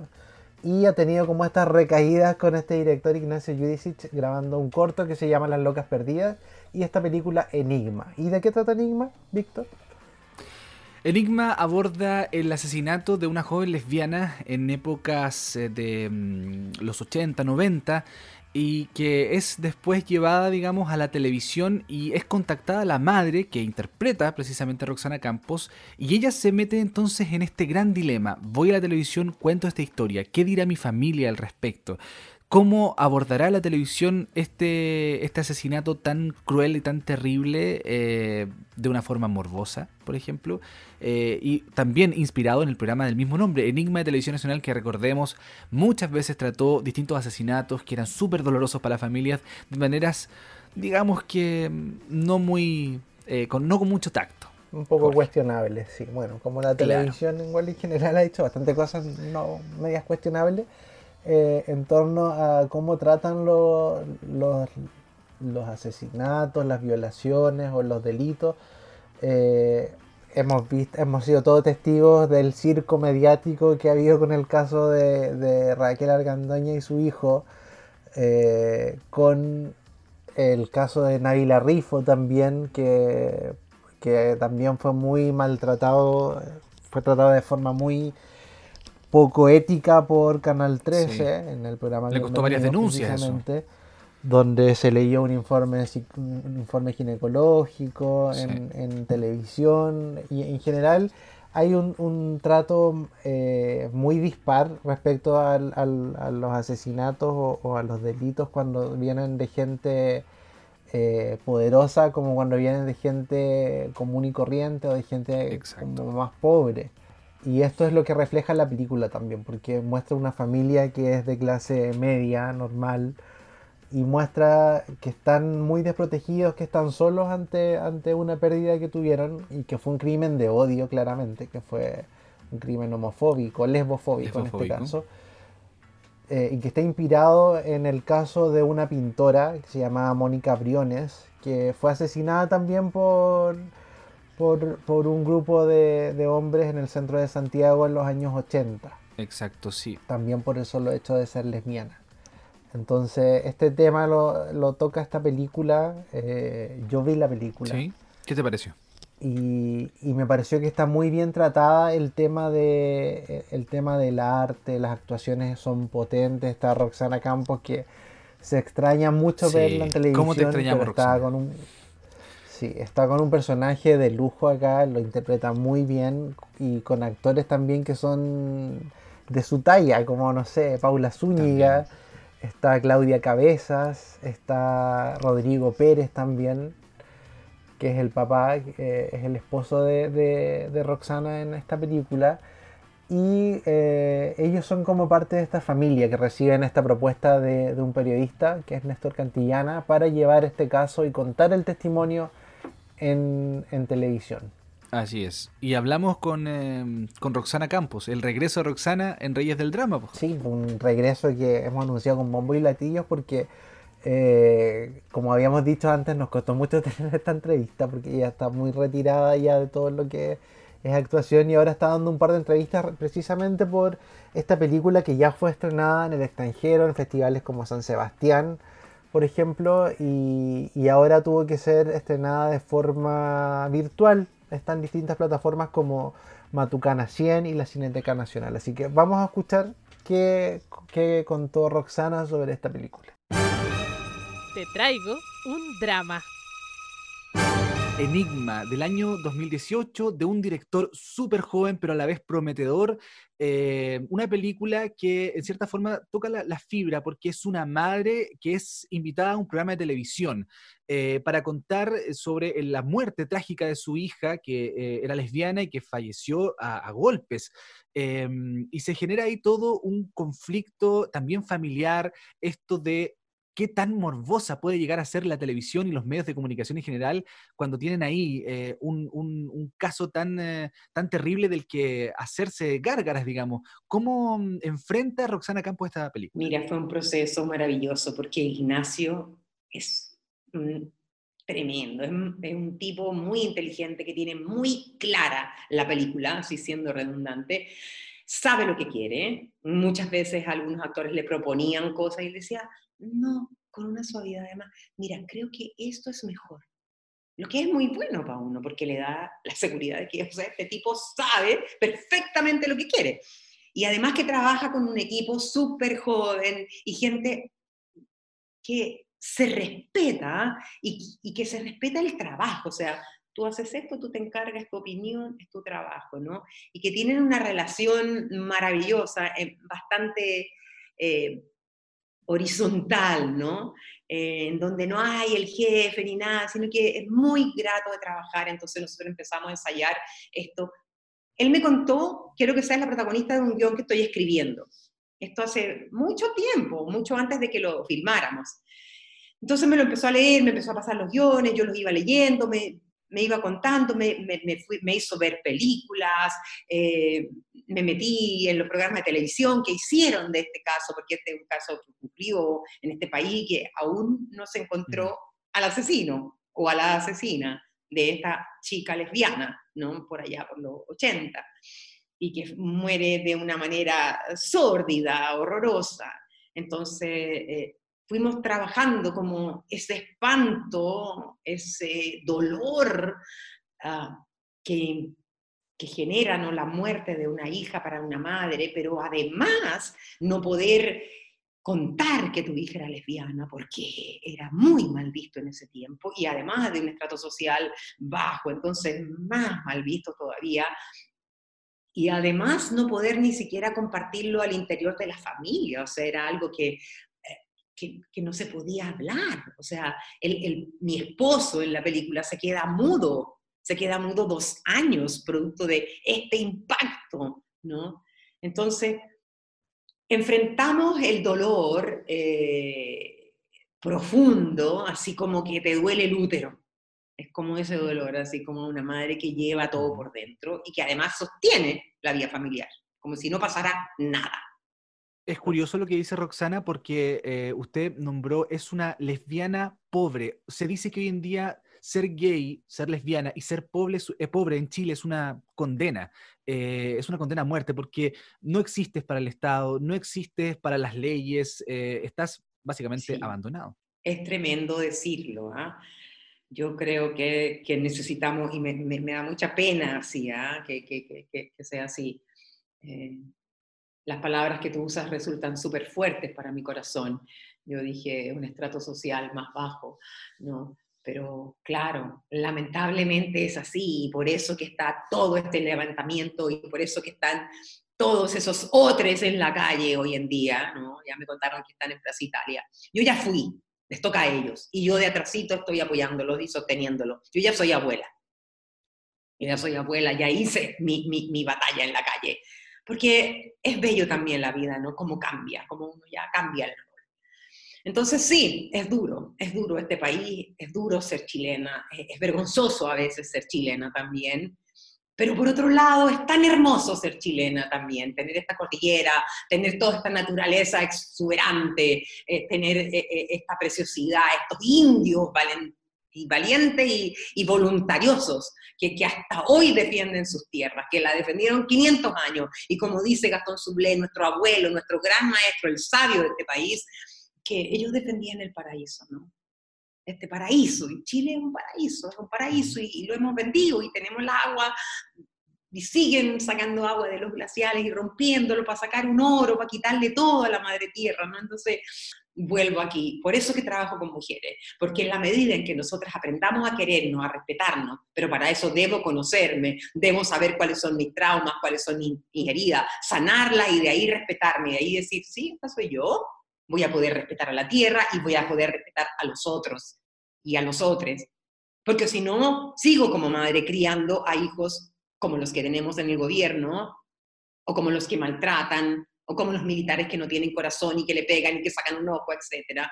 ¿No? ¿Quién crió a esos niños? Pero ya me fui tema. No, tranquila, sí, obviamente mantenemos este, este ímpetu también de, de la película, finalmente está en el espíritu de, de, esta película que Roxana, corrígeme si no es así, partió como un eh, cortometraje, ¿verdad? En donde Ignacio eh, la llamó y le dijo, quiero que, que, seas parte de este cortometraje. Y después cuando ya fue la película, eh, ahí le dijo, quiero que estés tú conmigo. Lo que pasa es que hicimos un cortometraje que fue Locas Perdidas y yo era la madre del protagonista y Rodrigo era, era, era también bien protagónico, Rodrigo Pérez. Y entonces él amó trabajar con nosotros dos y dijo, quiero que los dos estén en mi próxima película. Es que en realidad es una delicia, ¿no? Él es muy inteligente, es muy brillante, yo creo que todos los méritos son de él, o sea, él además trabaja eh, en en un plano así tra y todo está ahí, igual como ahora nosotros aquí, ¿ya? Pero todo pasa ahí, no es como que primero tu cara, mi cara, tu cara, mi cara, no, no, es todo ahí, no, no espere una película así, tron, tron, no, no, no. Es una película de culto. Eso es lo otro. Sí, es bien, es bien característico, eh, característica de esta película porque tengo entendido que no tiene musicalización para darle una, una, una mayor ah. prioridad a la, al ambiente de la escena, que también es súper rico y se agradece. Y a esto, ¿no? A esto, a la sonidad, sonoridad corporal, a la taza que sonó, ¿me entiendes? Perdón. pero, pero sí, el secador de pelo, todas esas cosas, ¿no? Que son los sonidos de la vida y que tienen que ver también con, con con aquellos que no tienen tanta música, que no están tan musicalizados, aunque hoy día todo está bien sonorizado y musicalizado, ¿no? Yo, yo creo, falta un poco de silencio, falta un poco sentarse callado, vuelto para Se echa de menos eso. Eh, ha tenido harta, harto éxito, no solamente acá en Chile esta película Roxana, sino también eh, en otras partes. En, en unos premios, sí. En España incluso estuvo siendo exhibida, le fue bastante bien. Eh, ¿Cómo ha sido esa recepción? No, maravillosa. De hecho, ahora tengo una entrevista con China el 16 a las 8 de la mañana, porque también le ha ido súper bien. La verdad es que ha sido eh, muy bello. Fuimos a San Sebastián con la película, fue precioso. Mira, yo sé que ganó premio, no sé dónde, no sé qué premio ganó, ganó un premio San Sebastián. No recuerdo cuál, en verdad los premios sirven para el ego y al Ignacio. El Ignacio se tiene que aprender de memoria los premios. Yo no, ya, ya, estoy veterana ya, así que da lo mismo. Oye, entonces... ya sé que son para el ego, y el ego hay que mantenerlo ahí, tranquilo. ¿Se siente comprometida, Roxana, con la comunidad LGBT? Pero claro, imagínate gran mayoría de mis amigos, mi querido y amado Andrés Pérez, mira cómo murió, mi hermano adorado, a quien todavía extraño. Tengo muchos amigos, grandes amigos y amigas también. Gente de, de este camino en el que estoy ahora, que están aquí, que son tremendas mujeres y que son lesbianas, ¿me entiende? Entonces, por supuesto. Y mire, mire la forma en la que voy a unir esto eh, con algo actual que también tiene que ver con morbo televisivo.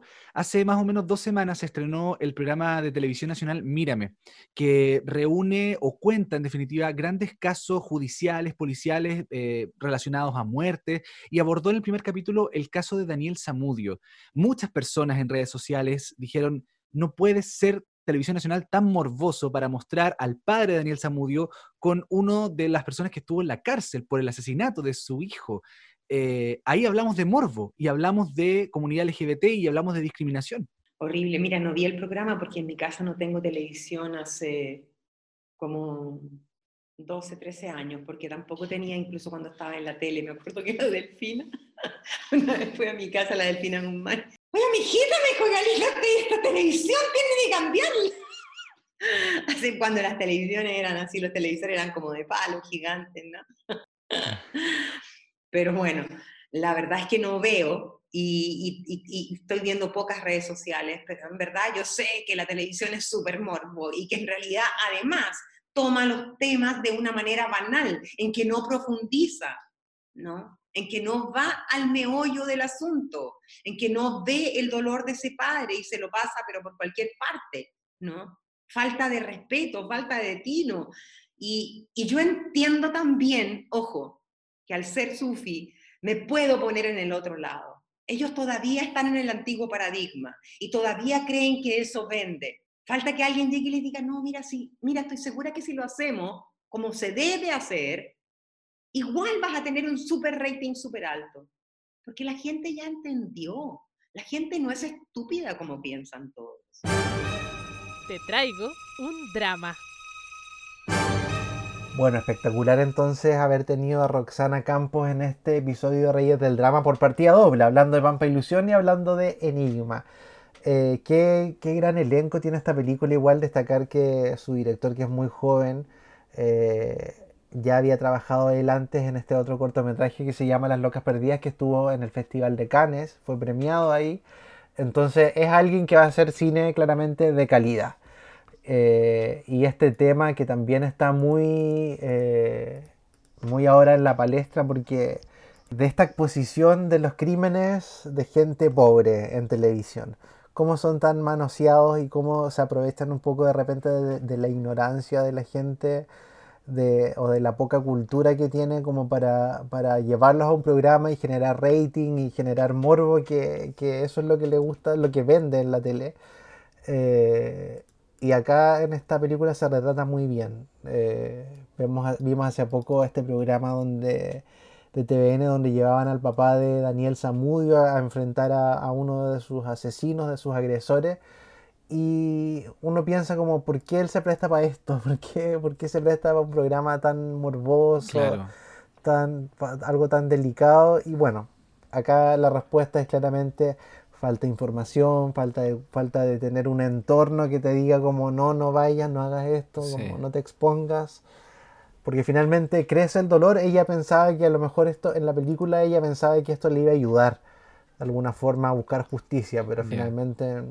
No fue de mucho eh, La no fue de mucho aporte y la película te deja con ese interrogante también, como qué pasa después. Claro. Pasa mucho que en esta película eh, tú eh, si, si, si, es que a ti te gusta mucho el, cine como eh, que, pasen hartas cosas o que sea rápido o que sea un relato más bien vertiginoso, acá no va a pasar. Esta es una película lenta, pausada, porque es muy reflexiva. De hecho, no tiene música. Eh, que te deja reflexionando. No tiene musicalización. hay mucho de lo que nos decía también Roxana en la entrevista. Hay mucho de las, de, las sensaciones, de, de la piel, ¿cachai? Como de correr una silla, como todo eso también que es muy del teatro. Hablar bajito, hablar, bajito. Eso me pasaba que, que, que, los actores, está como este. Uno, uno se lograba meter como en esta familia, porque es una familia chilena normal, común y corriente, que es súper fácil de encontrar y tú te dabas cuenta que, que estaba esto como que hablaba la, la, las dos hermanas, la, la, tía de la chica que murió con, con, la mamá y hablaban despacito para que no escuche el papá eh, y, y, lograban como poner ese tono de voz y después las otras chicas igual, las niñas más chicas conversando, especulando como qué va a pasar con la visita de su mamá a este programa de televisión. Entonces estaban todos estos tipos de tonos, reflexiones, eh, que para la gente que le gusta ver el drama les va a gustar. Les va a gustar. Porque todos somos reyes del drama. Así. Reyes y reinas. todos somos reyes del drama. Sí. Oye, eh, y concluimos nuestro capítulo de hoy. Dedicado a dos tremendas producciones nacionales. La primera tan esperada por ustedes. La segunda, si no la han visto, tienen que verla, Jorge. Sí, tienen que verla. Está en Matucana 100, en la Cineteca Nacional. Eh, así que no sé si, si, va a estar disponible esta semana todavía, pero inténtenlo, por no pierden nada con buscarla. Y, de repente, sí, vale la pena ver cine chileno porque hay que mantenerlo vivo, ya que estamos en, pandemia y es difícil eh, sobrevivir para todos los artistas, hay que de una u otra manera lograr que se mantenga vivo el cine chileno. Exacto. Yo me despido, Jorge, un placer como siempre, que estés súper bien y la gente que nos escuchó también que tenga una gran semana. Así es. Nos vemos pronto en Reyes del Drama con más producciones, más sorpresas para todos ustedes, nuevos entrevistados, así que no se lo pierdan. Nos vemos. Adiós. Chao, Si estás escuchando este cierre es porque definitivamente eres de los nuestros y te encanta el drama. Pero como nunca es suficiente, prepárate para nuevos capítulos. Nos reencontramos pronto en una cita real con ellos, los reyes del drama.